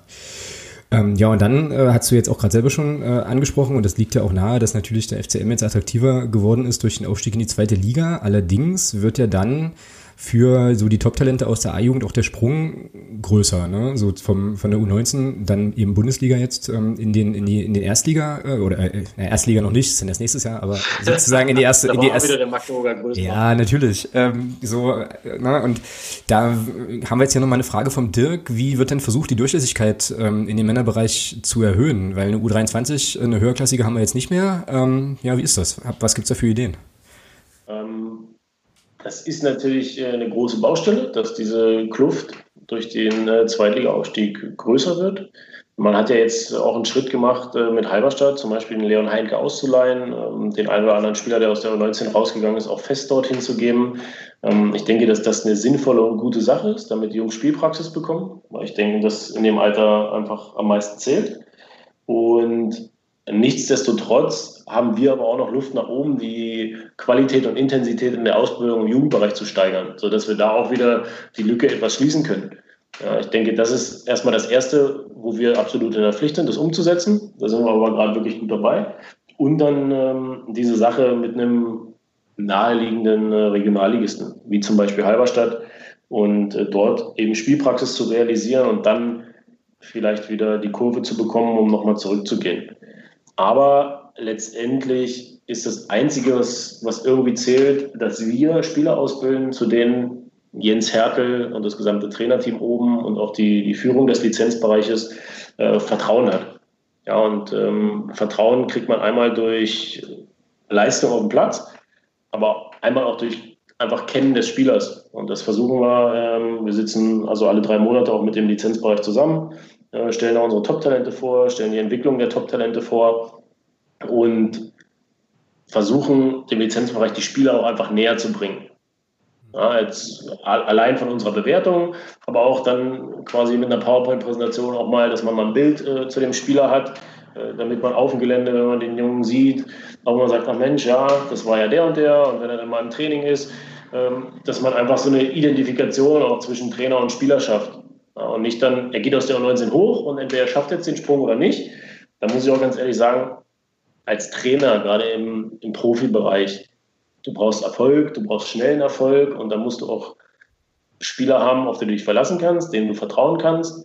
Und das ist eine sehr, das ist eigentlich die, die größte Komponente so im, im Kopf eines Trainers, ob ich einen Spieler dann dazu nehme oder nicht. Ich muss mich darauf verlassen können, dass der sportlich seine Leistung bringt. Und ich muss einfach dieses, dieses Vertrauen schon mal entwickelt haben. Und ich denke, dass unsere Jungs da den Vorsprung haben gegenüber Neuzugängen, dass sie eben im Verein sind. Und wenn wir es schaffen, als NLZ und auch als NLZ-Leitung, ähm, die Jungs ja, ein bisschen besser zu präsentieren schon, ähm, dann können wir vielleicht auch sehr, sehr viel tun, diese, diese Lücke zu schließen. Mhm, genau. Ja, und ich glaube, diese äh, Kooperationsgeschichte da mit Halberstadt ist ja ähm, auch eine, eine relativ ja, gute, gute Sache. Was mich da interessieren würde noch, ähm, auch im Zusammenhang vielleicht mit dem, mit dem Leon Heinke, wobei wir es jetzt nicht an seinem Vertrag und so festmachen müssen, aber wenn ihr einen Spieler oder wenn, wenn der FCM einen Spieler äh, jetzt nach Halberstadt gibt, inwieweit gibt's denn da so also gibt es da sowas wie Vorgaben, der muss jetzt irgendwie so und so viele Minuten spielen oder, äh, oder so? Oder ist es dann tatsächlich so, dass man sagt, okay, der ist jetzt im Prinzip Spieler von Germania Halberstadt und dann ist jetzt Germania Halberstadt auch vollkommen, vollkommen verantwortlich. So. Also ich glaube schon, ich bin jetzt da nicht aktiv mit dann involviert in diese Übergangsspieler, weil das ist dann auch Sache des Lizenzbereichs. Ah, okay. Ich, ich kann nur jetzt meine Vorstellung auch darüber sagen. Also man ist schon im, im ständigen Austausch auch. Ja, und auch ein Thomas Rossmann interessiert sich für seine Spieler, die rausgehen aus der U19. Also der wird auch mit Andreas Petersen oder äh, dem Trainer von Germania Halberstadt dann im Kontakt stehen und im ständigen Austausch auch stehen. Aber letztendlich ist auch Halberstadt ein eigenständiger Verein. Ich glaube nicht, dass äh, wir da in der Situation sind zu sagen, der muss jetzt auf jeden Fall spielen. Mhm. Ähm, das ist sicherlich bei so einer Kooperation immer das Ziel. Ähm, sollte der aber die Leistung dann dort nicht bringen, in Training und in Wettkampf, dann würde man ja auch so ein bisschen den Leistungsgedanken aushebeln. Also äh, die müssen sich das schon verdienen, äh, müssen auch nachweisen, dass sie da zu Recht dann spielen. Und das ist, das ist der Ansatz, denke ich. Und das, weil sie diesen Leistungsgedanken werden und wollen wir auch nicht aushebeln. Weil sonst müssen wir selber wieder eine U23 haben, dann können wir es gewährleisten. Aber ich glaube, dass das auch jetzt auf Dauer dann mit Halberstadt eine gute äh, Lösung ist. Mhm. Ja, das denke ich auch. So, der Thomas war gerade kurz äh, weg, ist jetzt aber, glaube ich, wieder am Start, oder? Ja, jetzt cool. geht's wieder. Hervorragend. Also eingeschlafen oder nur Internetprobleme? nee, mein WLAN war, mein WLAN war irgendwie lustlos. Lustlos. Ich hab's mal schnell, na, erst noch im Sommerpausenmodus, ich hab's so. mal schnell ans Kabel angeschlossen. Äh. Ach so, okay. Äh, ja, ich gucke jetzt hier mal so auf unsere Fragenliste. Ähm, da haben wir jetzt doch relativ viele Punkte eigentlich ganz gut, ganz gut abgehandelt. Vielleicht ich hätte mal noch eine Frage. Ja, Thomas, hau raus. Und zwar war ja jetzt äh, Weltmeisterschaft. Ja. Ähm, man hat ja schon, man sieht ja schon auch bei so einer WM immer mal wieder so ein paar Tendenzen. Ähm, wenn man das so sieht, dies Jahr mit Frankreich eine Truppe Weltmeister geworden, die ja doch eher so, ich sag mal, für defensive Organisation steht, ähm, als ich sag mal für so für so schönen Offensivfußball, wie es halt die Spanier jahrelang waren. Ähm, nimmt man sowas eigentlich mit oder ist das, also, dass man sowas als, als Fußballtrainer wahrscheinlich guckt, das ist klar, aber nimmt man sowas auch mit in, in, die, in, die, in die Arbeit dann, was, was den Jugendbereich angeht, oder ist das eher so eine Geschichte, für die man sich zwar anguckt, aber so sagt, naja gut, okay, lässt sich hier aber so jetzt nicht groß übertragen? Also erstmal muss ich, mich für, äh, muss ich für mich persönlich sagen, dass ich auch Gott sei Dank äh, ein Fußballspiel gucken kann und dann irgendwie den Taktikschalter ausdrücken. Also es ist echt so, dass ich mir einfach nur das Spiel angucke. Ähm, aber grundsätzlich bei so großen Turnieren oder auch bei besonderen Spielen, da guckt man dann natürlich dann doch als Trainer hin und äh, versucht auch Dinge mitzunehmen. Ja, manchmal zeigt man sogar auch seiner Mannschaft Szenen oder jetzt ich als sportlicher Leiter den Jungs dann Szenen, ähm, die diese Mannschaften eben besonders ausmachen oder gut machen. Und da ist die Tendenz wirklich wieder, dass es in Richtung Zweikämpfe geht, ähm, sowohl in der Offensive Zweikämpfe gewinnen, ähm, im Dribbling mal vorbeikommen und Überzahl schaffen, als auch aber in der Defensive die direkten 1-1-Duelle zu gewinnen und den Ball zu erobern. Ähm, und ich glaube, es haben sich viele blenden lassen, so Spanien, Barcelona, immer die Passquote 80, 90 Prozent und äh, 70 Prozent Ballbesitz. Und ich glaube, was man weiß ich nicht, also bei mir oder mein, mein Hintergedanke dabei ist immer, man braucht ein Konzept und selbst wenn es ein beschissenes Konzept ist und das darf aber wirken, ist es besser, als wenn man alle Jahre sein Konzept wieder ändert.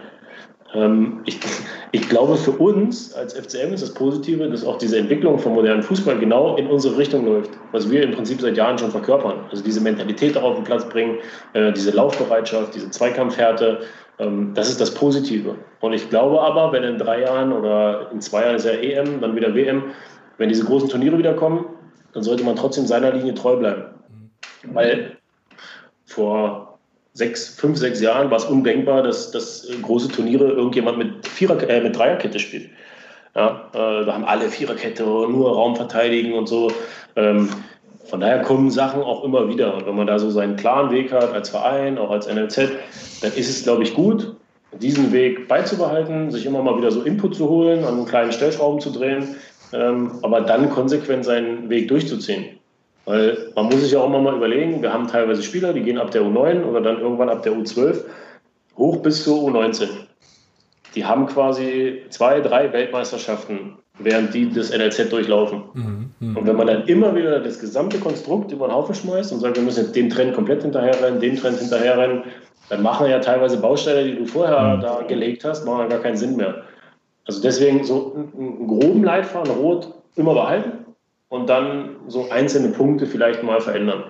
Das ist im Prinzip das, was so ein NLZ ausmachen sollte. Mhm. Also wenn man halt gesehen hat, dass, ähm, ich meine, wenn man so die letzten Jahre sieht, beim, beim Jens Hertel ist es ja auch so, dass es schon eher so aus, ja, schon aus einer geordneten Defensive heraus vor allem übers, übers Umschaltspiel geht. Und wenn man da zum ja. Beispiel die Belgier gesehen hat, ähm, das war ja Umschaltspiel Lehrbuch. Also ja. Ja, dann, ich denke mal, da nimmt man dann sowas auch ein Stück weit mit. Also das ist ja wirklich, das war ja beeindruckend. Also was die für ein Umschaltspiel hatten, wenn sie in die Situation gekommen sind, das war ja krank.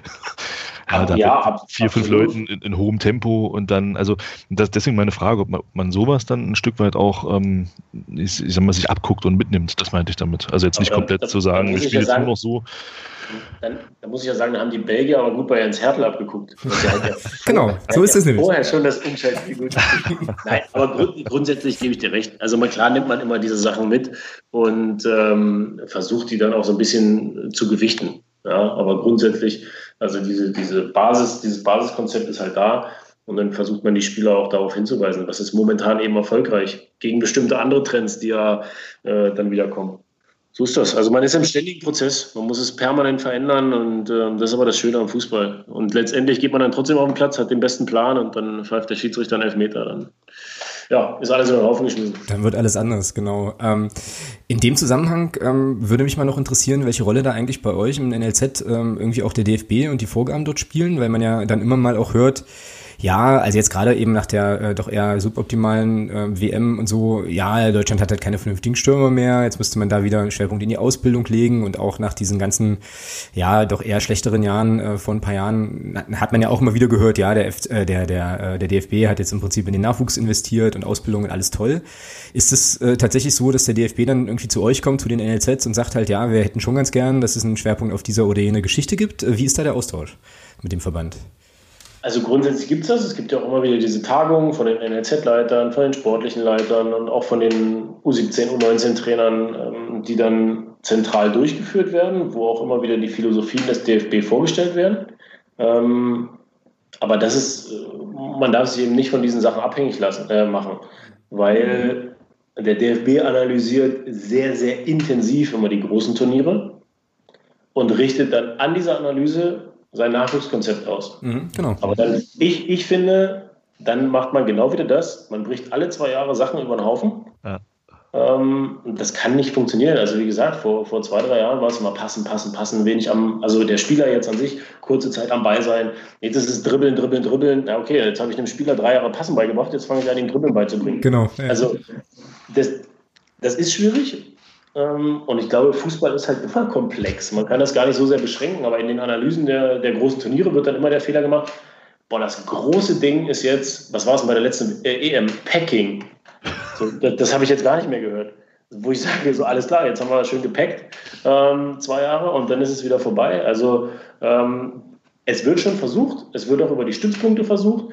Ähm, was halt ein sehr, sehr großer Bestandteil ist, und das sage ich auch, das Training wird mehr individualisiert aber dass mehr auf die Bedürfnisse des Einzelnen Wert gelegt wird, was sind seine Stärken, Schwächen ähm, im konditionellen Bereich, fußballerischen, also technisch, taktisch, das macht schon Sinn, dass gerade in der Jugendausbildung einfach viel, viel mehr am individuellen äh, Fähigkeitsbild gearbeitet wird. Ja, und das haben wir uns auch auf die Fahnen geschrieben. Wir haben ja Gott sei Dank die Eliteschule des Fußballs mit im Boot, wo wir vormittags dann in kleinen Gruppen trainieren, wo wir nur noch das machen, also kleinen Gruppentraining mit Stärken, Schwächen oder Positionstraining das macht die Spieler besser. Aber alles immer mit dem Hintergedanken, wie ist unser Konzept? Wo wollen wir die Spieler hinbringen? Und wir hören beim DFB gut zu, nehmen auch wieder Sachen mit, aber man muss es immer filtern.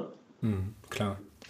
Und da sind wir dann im Prinzip auch wieder bei dem Punkt, den ich vorhin schon mal kurz hatte, mit äh, wahrscheinlich eben individueller Förderung der Spieler und auch quasi Athletiktraining und Videoanalyse dann auch schon in den jüngeren Jahrgängen. Ne? Also da im Prinzip eine stärkere Individualisierung auch zu erreichen. So. Das macht schon Sinn. Genau.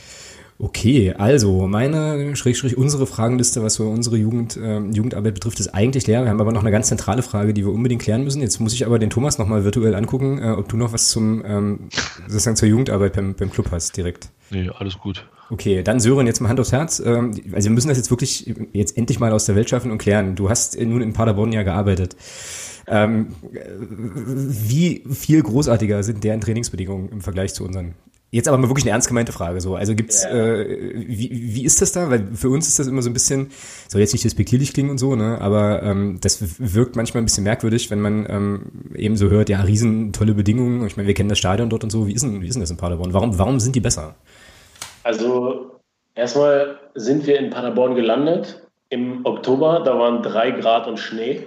Ähm, das hat sich auch die gesamte Zeit nicht geändert. Also das Wetter ist in Magdeburg auf jeden Fall besser. Mhm. Ähm, und wir kamen gerade in der, Neu äh, in der Phase des Neubaus ähm, des gesamten Profi-Traktes und des NLZ-Traktes. Äh, NLZ mhm. Und da hat Paderborn auch clever gehandelt, muss ich sagen, als Verein. Ähm, wenn du als kleinerer Verein hast, die Chance oder die Chance hast, in die erste Liga aufzusteigen, dann musst du mit diesen finanziellen Mitteln, die dir dann zur Verfügung stehen, auch zukunftsträchtig arbeiten. Da musst du Sachen schaffen, die eben auch in der dritten Liga äh, Sinn haben und dich voranbringen. Und da haben sie schon ein sehr, sehr gutes Gebäude geschaffen ähm, Im Prinzip muss man sich das vorstellen, zwei Komponenten. Ein Bereich komplett Profis, inklusive Regenerationseinrichtungen, Sauna, Whirlpool und so weiter. Ein Bereich komplett NLZ mit äh, festen Kabinen oben dann so ein bisschen Geschäftsstelle, Trainerbüros, äh, Büro, Geschäftsführer und so weiter. Und ähm, ja, daran angebunden dann eben zwei, drei Rasenplätze, Kunstrasenplätze. Aber ich muss, also ja, die Bedingungen sind gut. Und ich glaube, dass auch gerade mit dem Kraftraum äh, dort sehr, sehr viel geschaffen wurde.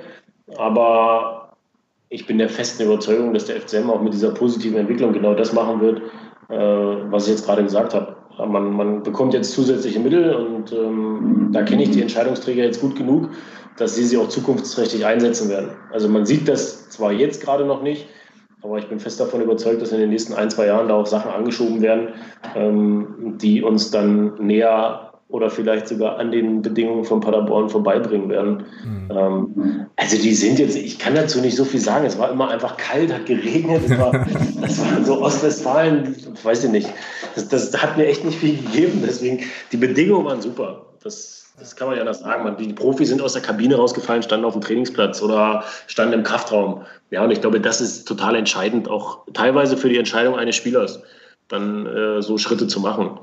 Aber die Entscheidungsträger, weiß ich ganz genau, die sind auch genauso gepolt, dass sie so denken, dass sie immer auch den optimalen Zustand herstellen wollen. Von daher wird sich da demnächst mit Sicherheit auch was tun. Ja, aber wie sagte schon Otto Rehagel, wichtig ist auf dem Platz und da haben wir so beschlagen und von daher. genau. Ja, richtig. Ja, aber, letzt, ja, aber letzten Endes, äh, klar, ne, ist das halt auch immer eine finanzielle Frage und ich glaube, das ist halt eine Sache, die wir mitunter auch vergessen. Ich meine, Paderborn hatte eben äh, sozusagen die Geldtöpfe der ersten und zweiten Liga einfach auch zur Verfügung, wie du es ja gerade gesagt hast. Ähm, das ist jetzt eine Sache, die uns jetzt im Prinzip auch offen steht ähm, und ich denke auch, dass sich da äh, sicherlich in der nächsten Zeit noch einiges tut. Der Uwe, ähm, einer unserer Hörer, äh, will da, glaube ich, auch noch so ein kleines Zeitlabel dran haben. Also bis wann ähm, werden sich denn bei uns professionelle Trainingsbedingungen eingestellt haben? Kann man wahrscheinlich schlecht sagen, ne? ähm, muss man jetzt mal gucken erstmal infrastrukturell äh, organisch und gesund wachsen und dann wird sich das auch sicherlich irgendwann in den nächsten ein, zwei, drei Jahren auch geben. Ne? So. Ja, also man, klar, also gerade für den Profibereich ist es ganz, ganz wichtig, dass die Bedingungen äh, besser werden. Ich glaube, das wissen auch alle, da sind auch alle dran. Ähm, man darf halt aber auch eins nicht vergessen, das sage ich immer und deswegen finde ich es auch gut für unsere Jungs im, im Nachwuchs. Klar müssen wir momentan auch noch viel improvisieren und können ihnen nicht vielleicht alles so darbieten wie in anderen Vereinen, aber das ist auch ein Stück weit Persönlichkeitsausbildung. Ich, also rede ich jetzt bloß vom Nachwuchs, ne? ich rede nicht von den Profis. Ähm, das ist auch ein Stück weit Persönlichkeitsausbildung. Also warum muss eine U17 oder U15 in ein Vier-Sterne-Hotel fahren äh, zu einem Auswärtsspiel? Mhm. Die Frage stelle ich mir halt immer, wo, wo ist denn der nächste Schritt und warum, wo, wo ist denn dann irgendwas Besonderes? Ja, ich meine, ich hatte das Glück, ich war bei Bayern. So, wir fahren in gute Hotels. Jetzt geht einer aus der U23 dort raus und spielt dann in Aue.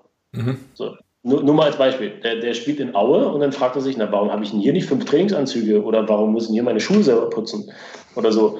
Also das ist auch immer eine Frage, wie, wie lege ich die, die Ausbildung eigentlich an? Ja, und ähm, ich finde es für unser NLZ, ich finde es so, wie es ist, gut. Sicherlich kann man die eine oder andere Sache noch verbessern. Da arbeiten wir auch aktiv mit, da bringen wir uns auch ein. Ähm, aber grundsätzlich mit den Bedingungen, die wir haben, kommen wir für unsere Sachen äh, top voran. Und Zeitrahmen, wann sich im Profibereich und so Trainingsbedingungen ändern, sind halt andere Entscheidungsträger. Ich glaube schon, dass das so ein mittelfristiger Zeithorizont ist. Also innerhalb diese, dieser Saison ist es ja utopisch, jetzt irgendwelche Plätze noch äh, zu, zu verändern, äh, was Trainingssachen anbelangt oder noch ein Gebäude aus dem Boden zu zimmern. Ähm, das sollte halt dann auch alles so gut durchdacht sein. Und das braucht auch seine Zeit. Und ähm, so wie ich unser Präsidium kenne, wie ich Mario Kalne kenne, Mike Franz, wenn die das dann anpacken, dann wird es auch vernünftig. Mhm. Ja, und ich glaube auch, äh, dass es wie gesagt eine Sache ist, die man eben nicht vergessen darf. Ne? In den letzten, in den letzten Jahren ist da, glaube ich, ähm, ich glaube, da liege ich auch nicht so ganz falsch mit der Einschätzung, ist halt, was das Finanzielle angeht, im Prinzip äh, der Löwenanteil einfach in die erste Mannschaft äh, geflossen, um da eben auch den Erfolg quasi herzustellen, den wir ja jetzt auch haben, ähm, so dass dann eben Stück für Stück jetzt eben die Strukturen nach und nach geschaffen werden, die da jetzt vielleicht ja in Anführungsstrichen so ein bisschen auf der Strecke geblieben sind. Das dürfen wir nicht vergessen. Ne? Also wir haben äh, den Erfolg jetzt irgendwie und äh, müssen den jetzt auch so ein bisschen, müssen da auch, auch breiter einfach agieren und natürlich fällt jetzt durch einen Zweitliga-Aufstieg jetzt nicht sozusagen der perfekte Trainingsplatz vom Himmel, das ist ja irgendwie logisch. Ja? Also da müssen wir auch nochmal, glaube ich, alle so ein kleines bisschen Geduld aufweisen und ähm, ja, ich denke, da bin ich bei dir, ähm, wenn man da den Entscheidungsträgern bei uns im Verein da auch das größtmögliche Vertrauen schenken kann, ähm, hat ja die letzten Jahre auch äh, 1A funktioniert, ja. Also von daher wird das schon, wird das schon, ja. Gut. Also wir haben in der Sommerpause unser Trainerbüro weiß gemalert. Vielleicht zählt das ja schon unter Verbesserung, wenn, ich weiß jetzt nicht, wer die Frage gestellt hatte. Also es tut sich ja schon was. ja, genau. Ja, ja. Ja, klar. Ähm, Okay, gut. Jetzt ähm, haben wir die Fragen zum, äh, zum Nachwuchs dann eigentlich soweit, wie gesagt, abgehakt. Und ich würde ganz gern, vielleicht um das Segment zuzumachen, nochmal äh, mit einer letzten Frage auf dich zurückkommen wollen. Ähm, ich habe jetzt aus dem Gespräch so ein bisschen mitgenommen, dass du dich in Magdeburg ähm, absolut wohlfühlst, dass du da auch in der Aufgabe auch total aufgehst.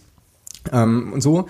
Jetzt bist du aber auch äh, natürlich Fußballlehrer und da wäre jetzt so die Frage, welcher Verein müsste anrufen, weltweit, ja, dass du sagst, ah Gut, alles klar, äh, war schön mit euch. Ich werde jetzt mal Cheftrainer bei und jetzt füllst du deinen Verein deiner Wahl jetzt ein. So.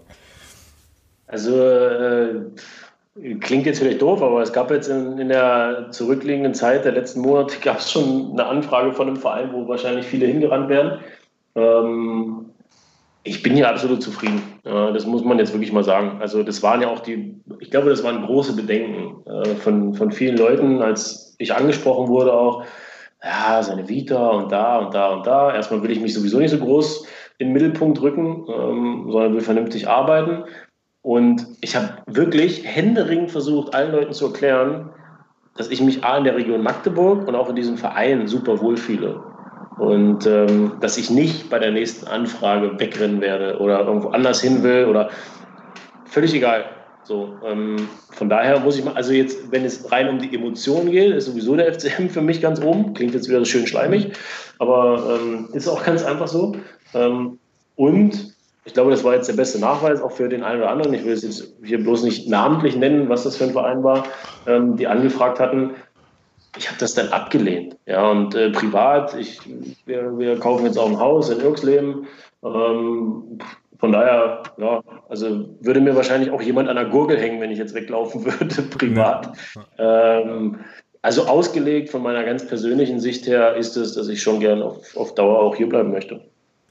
Das klingt ganz hervorragend. Ähm, ja, cool. Und damit würde ich, äh, würde ich dann an der Stelle schon mal sagen, vielen Dank für deine ganzen Auskünfte und äh, die, die Infos, die wir zum NLZ jetzt bekommen haben. Wir machen den Teil an der Stelle jetzt einfach mal zu und rücken nochmal ins sonstiges Segment vor. Ähm, die anderen Sachen, die wir sonst immer haben, also Neues von Reinhard und so, das äh, lassen wir heute mal, lassen wir heute mal ausfallen. Da gibt's dann in der nächsten Woche sicherlich wieder das ein oder andere zu sprechen. Genau, und ähm, im Sonstiges, ja, Thomas lacht schon, ähm, es gibt ja tatsächlich ein paar Sachen, die wir eigentlich dringend besprechen müssten, aber die besprechen sowieso gerade alle anderen, ja, von daher äh, Eben. machen wir das nicht so. Oder was? Ja, zum Beispiel. Ähm, zum Beispiel. ist ja gerade so das eine Thema, ne, was ja irgendwie groß ist. Ja, ähm, okay, aber ähm, ich würde ganz gerne die Chance nutzen, an der Stelle äh, mich nochmal zu bedanken ähm, bei folgenden Leuten, beim Nico, beim Alexander, beim Tim, beim Hannes und beim Mario. Die sind nämlich, seitdem wir das letzte Mal aufgenommen hatten, dem ähm, neu hinzugestoßen in unseren Unterstützer- und Unterstützerinnenkreis. Und ähm, ja, unterstützen eben nur der FCMD jetzt mit einer kleinen monatlichen Spende, was halt sehr, sehr großartig ist. Und ich möchte die Gelegenheit auch nutzen, einen besonderen Gruß an den Norbert loszuwerden. Ähm, Norbert habe ich jetzt persönlich kennenlernen dürfen im, ähm, ja, auf diesem, auf diesem Sommerturnier letztes Wochenende. Und Norbert hat tatsächlich, ist ein neuer Hörer von uns und er hat tatsächlich jetzt in der Sommerpause alle Folgen der letzten Saison komplett nochmal durchgehört.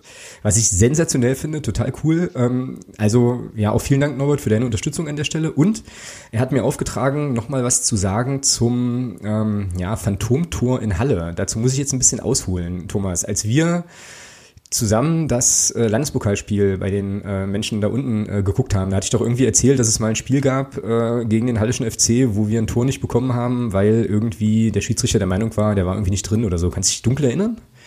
Nee, aber erzähl weiter. Okay, ähm, also es war, es war so eine, so eine Szene, ich hatte das irgendwann fürs, fürs Buch, hatte ich das mal versucht zu recherchieren, da gab es eben, ähm, gab es ein klares Tor für uns im äh, damaligen Kurt-Wabbel-Stadion und der äh, Schiedsrichter war dann eben der Meinung, nee, der Ball war halt nicht drin und hat es Ton nicht gegeben. Und äh, der Norbert hat das jetzt nochmal noch mal rausgesucht, was, was das war. Und zwar war das 1975 ähm, ein Spiel und der Schiedsrichter hieß Rudi Glöckner und war wohl der beste Schiedsrichter, ähm, ja, den die DDR im Prinzip hatte. Und jetzt muss ich kurz gucken, wo ich das hier hatte. Da, da, da, da, Moment. Genau, Jürgen Pomerenke. Genau, Jürgen Pomerenke hat ein Freistoßtor erzielt und ähm, hat den Ball quasi mit dem, mit dem Innenriss in den Dreiangel äh, gesetzt und der Ball segelte aber durch ein Loch im, im Netz eben im Prinzip äh, wieder raus. So dass dann eben der äh, Kollege Glöckner hingegangen ist, hat versucht, äh, das Loch zu finden, hat es nicht gefunden und hat das Tor halt nicht gegeben. Ne? Also das war Anno 1975. So eine kleine Anekdote. Wir haben die aber trotzdem 3-1 dann logischerweise geschlagen, wie sich das eben gehört. Also war das jetzt nicht so schlimm. Aber äh, ja, eine, eine schöne Geschichte, die ich hier auf jeden Fall an der Stelle nochmal noch mal nachliefern wollte. Genau. Ähm, ja, und dann sollten wir vielleicht an der Stelle nochmal übers Phrasenschwein sprechen, oder, Thomas? Da spiele ich jetzt den Ball mal ganz elegant zu dir. Als hätten wir es abgesprochen, vorhin, irgendwann. Haben wir. Haben wir, Haben wir nicht. Nee, haben wir nicht. Haben wir nicht? Ja, fange ich denn da an? Äh, Weiß nicht. Also, keine Ahnung. Also wir hatten ja, dank unserer Phrasenpaten haben wir tatsächlich 1000 Euro zusammenbekommen. Und ähm, jetzt können alle mal mit Mathematikkenntnissen glänzen. Äh, 75 Prozent davon gehen an unseren heutigen Gast. Ähm, und 25 Prozent an die Spielwagen e.V. Alex, verbessere mich, wenn das, wenn ich mich jetzt hier gerade ein bisschen vertue. Nee, ist richtig. Ähm, ja, ich meine, ihr kennt das, die, die, die uns regelmäßig hören, wissen ja, was wir mit dem Phrasenschwein da so machen wollen und vorhaben. Und ähm, es ist das zweite Mal, dass wir das machen. In der letzten Saison hatten wir einen schönen Betrag zusammen, jetzt haben wir den Betrag nochmal erhöhen können. Ja, und wir versuchen da natürlich auch ein Stück weit immer mal, Spielwagen e.V. ist eine karitative Geschichte, das versuchen wir auch weiterhin, oder das ist auch das Ziel, glaube ich, unserer beiden Phrasenpaten, dass wir das ähm, so weiterführen auch. Ja, ansonsten äh, unsere Gäste, die hier sind, die können gerne auch mal ein paar Phrasen machen. Sören, da war heute leider keine dabei, das muss äh, verbessert werden. Ja, Aber der Ball ist rund. da hat es doch schon wieder geklingelt. Ja. Ähm, wobei man aber fairerweise dazu sagen muss, dass wir das Phrasenschwein äh, erst ab der nächsten äh, Woche dann wieder, wieder aktiv befüllen wollen. Ne? So, aber So. Genau. Schade. Genau, also äh, richtig. Ähm, jetzt muss ich noch, noch mal ganz kurz ähm, so äh, ergänzen, dass natürlich jetzt der Sören nicht persönlich die 75 Ja. Prozent der, der 1000 Euro kriegt. Ja. Ich habe schon gehofft. Ich hab, eigentlich habe ich es jetzt so verstanden. Ach so, scheiße. Ja, äh, Sören, war schön mit dir. Wir müssen weg.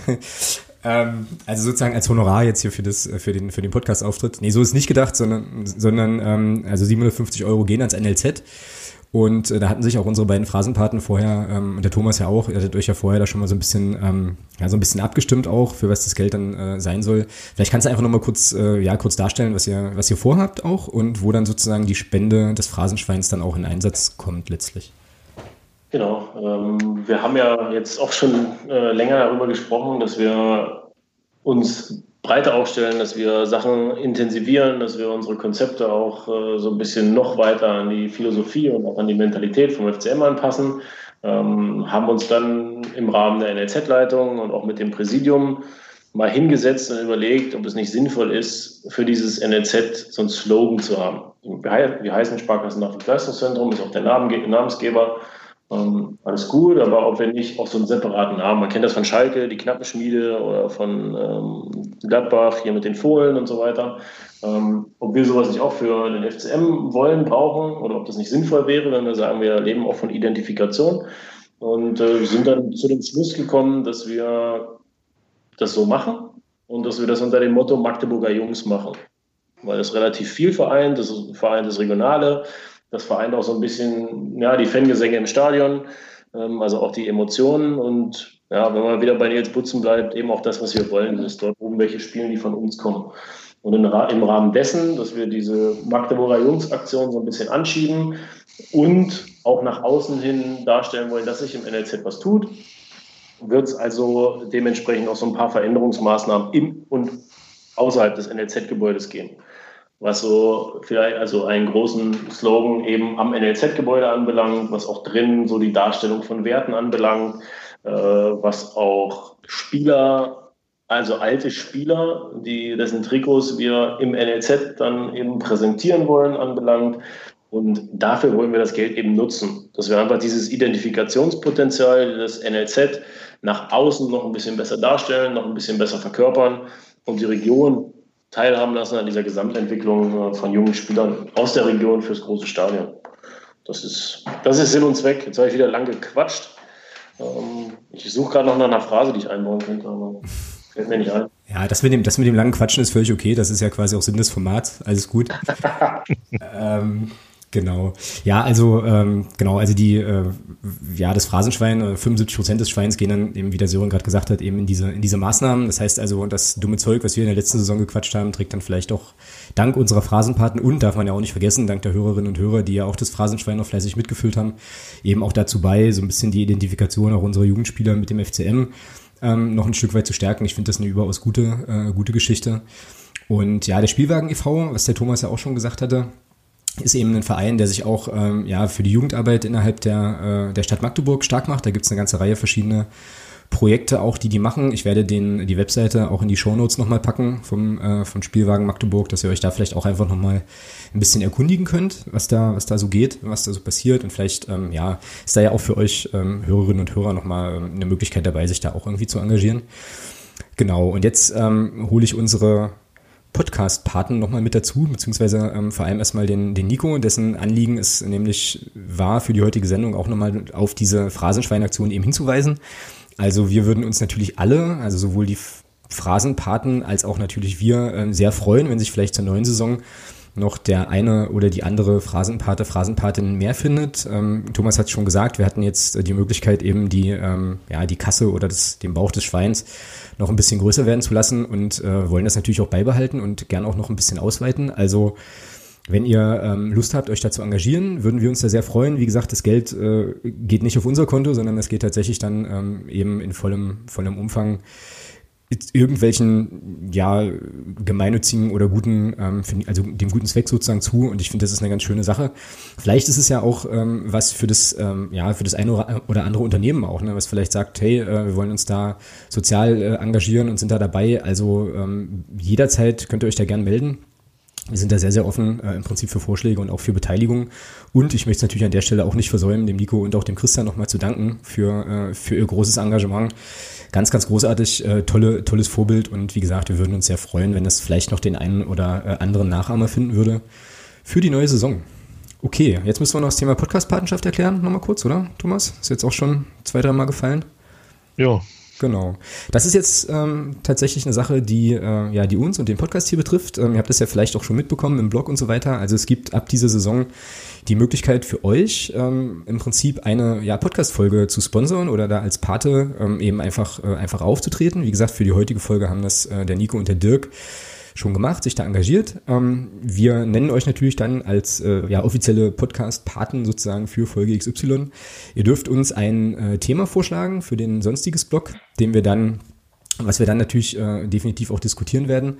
Und ihr habt die Möglichkeit, in der Saisonabschluss oder in der Hinrundenabschlussfolge zu Gast zu sein. Wir werden das dann auslosen ähm, und jeweils eine Person dann im Prinzip hier zu uns in den Podcast einladen, um einfach auch mit uns ein bisschen ja, die Hinrunde beziehungsweise die ganze Saison dann so ein bisschen Revue passieren zu lassen.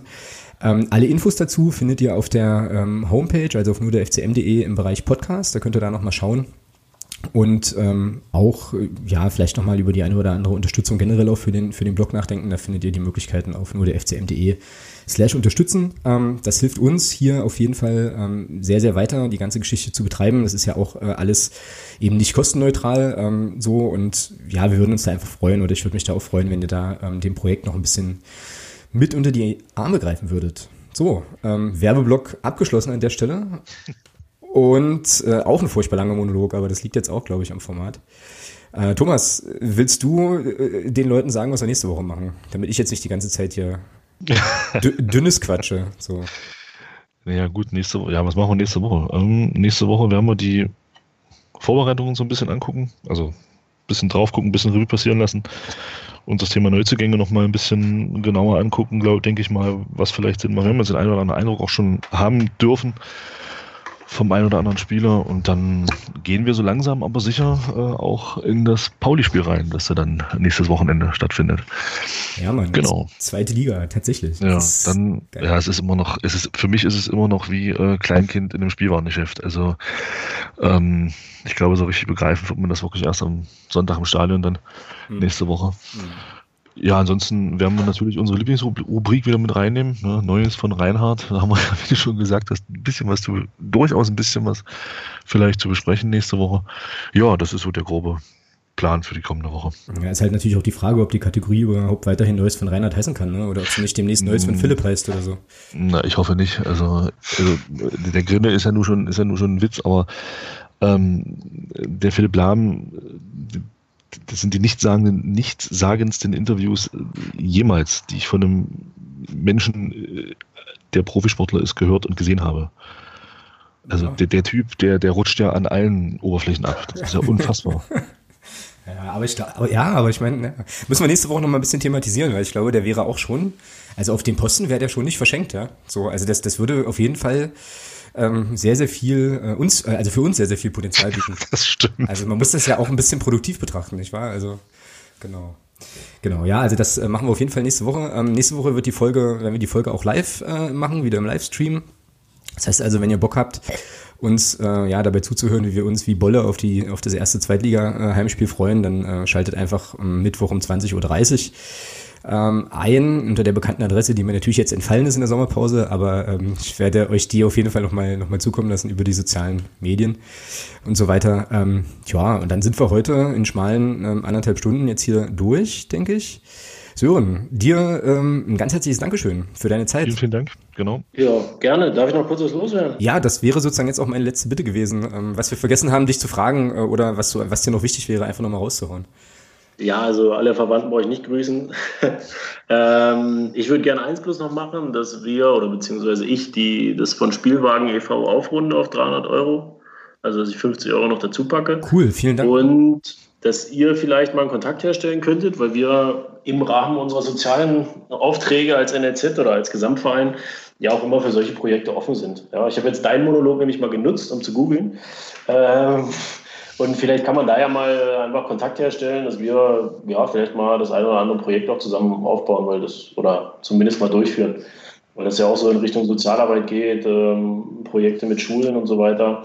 Vielleicht kriegt man da mal was hin, weil die eine oder andere Mannschaft bei uns ähm, in unserem Pädagogikkonzept ist auch vorgesehen, dass wir solche Sachen eben auch unterstützen mal. Ob das ein gemeinsames Turnier ist oder sonst irgendwas. Ähm, das wäre ganz, das wäre ganz cool. So, und dann wollte ich mich natürlich nochmal für die Möglichkeit bedanken, dass wir auch ein bisschen Transparenz in unsere Arbeit bringen konnten, weil das, glaube ich, auch mal ganz gut tut. Ja. Ja, ähm, ja, dann auf jeden Fall äh, stellvertretend für den Spielwagen e.V., die hören das ja wahrscheinlich erst später. Äh, an der Stelle auch nochmal vielen Dank. Und ja, jederzeit. Ne? Also ähm, wir sind da natürlich auch immer sehr interessiert dran, eben zu hören, was auch im Jugendbereich passiert oder auch im Verein, im Gesamtverein insgesamt und so. Ähm, also klar, ich denke mal, da wird es auch jetzt nicht äh, das letzte Mal gewesen sein, dass wir uns hier vielleicht gesprochen haben. Und noch viel besser wäre es natürlich, wenn wir uns vielleicht das nächste Mal hören, weil, weiß ich nicht, irgendwie eine Jugendmannschaft einen schönen, äh, einen schönen Erfolg hatte oder äh, das mit der Zertifizierung alles geklappt hat und so weiter. Also ich denke, wir bleiben da, äh, bleiben da in guter Verbindung an der Stelle. Ja, ich sag mal, so ein Ziel besteht ja durchaus. Ja? Nachdem ja A-Jugend und erste Männermannschaft aufgestiegen sind, wie wär's denn mit dem DFB-Pokalsieg von A-Jugend und erster Männermannschaft? Da muss ich noch Werbung machen, die U19, aber die spielt in Saarbrücken. Das ist äh, eine Ecke hin. Das Siehst du, unsere U19, unsere U19 darf in der ersten Runde schon auswärts spielen, Alex. Ja, ja so weit ist in, schon. In, in, in Saarbrücken. Das, da müssen wir noch äh, hinkommen mit der ersten. Muss man wirklich mal sagen. Ja, und Saarbrücken ist ja auch für uns, glaube ich, ein ganz gutes Pflaster, ähm, weil der letzte DFB-Pokalsieg der A-Jugend war ja gegen Saarbrücken im Finale, wenn ich es nicht ganz falsch im Hinterkopf habe. Richtig, wo ja. Mike Franz noch gespielt hat. Ja, genau. genau. War auch eine coole Truppe damals. Wenn man sich die, den Kader anschaut äh, von damals, da sind schon ein paar coole Jungs äh, auf jeden Fall dabei, die dann auch äh, höherklassig durchaus auch immer für Furore gesorgt haben. Ne? Ja. Ja, Mai, Aber grundsätzlich hm? dann vielleicht, was zu Hause ist, am 11.8. ist es auch das erste Bundesligaspiel unserer U19 zu Hause gegen HSV. Ähm, also da sind die noch erstklassig. okay. Nein, ähm, am 11.8. Um, um 13 Uhr hinten ähm, am Stadiongelände. Von daher, wer da Interesse hat, ist natürlich jederzeit auch gern eingeladen. Jo, und das war doch ein ganz hervorragendes Schlusswort. Dann würde ich sagen, ähm, ja, nochmal vielen Dank und äh, wir hören uns in der nächsten Woche und sonst allenthalben ein Tschüss in die Runde. Macht's gut. Ciao. Ciao.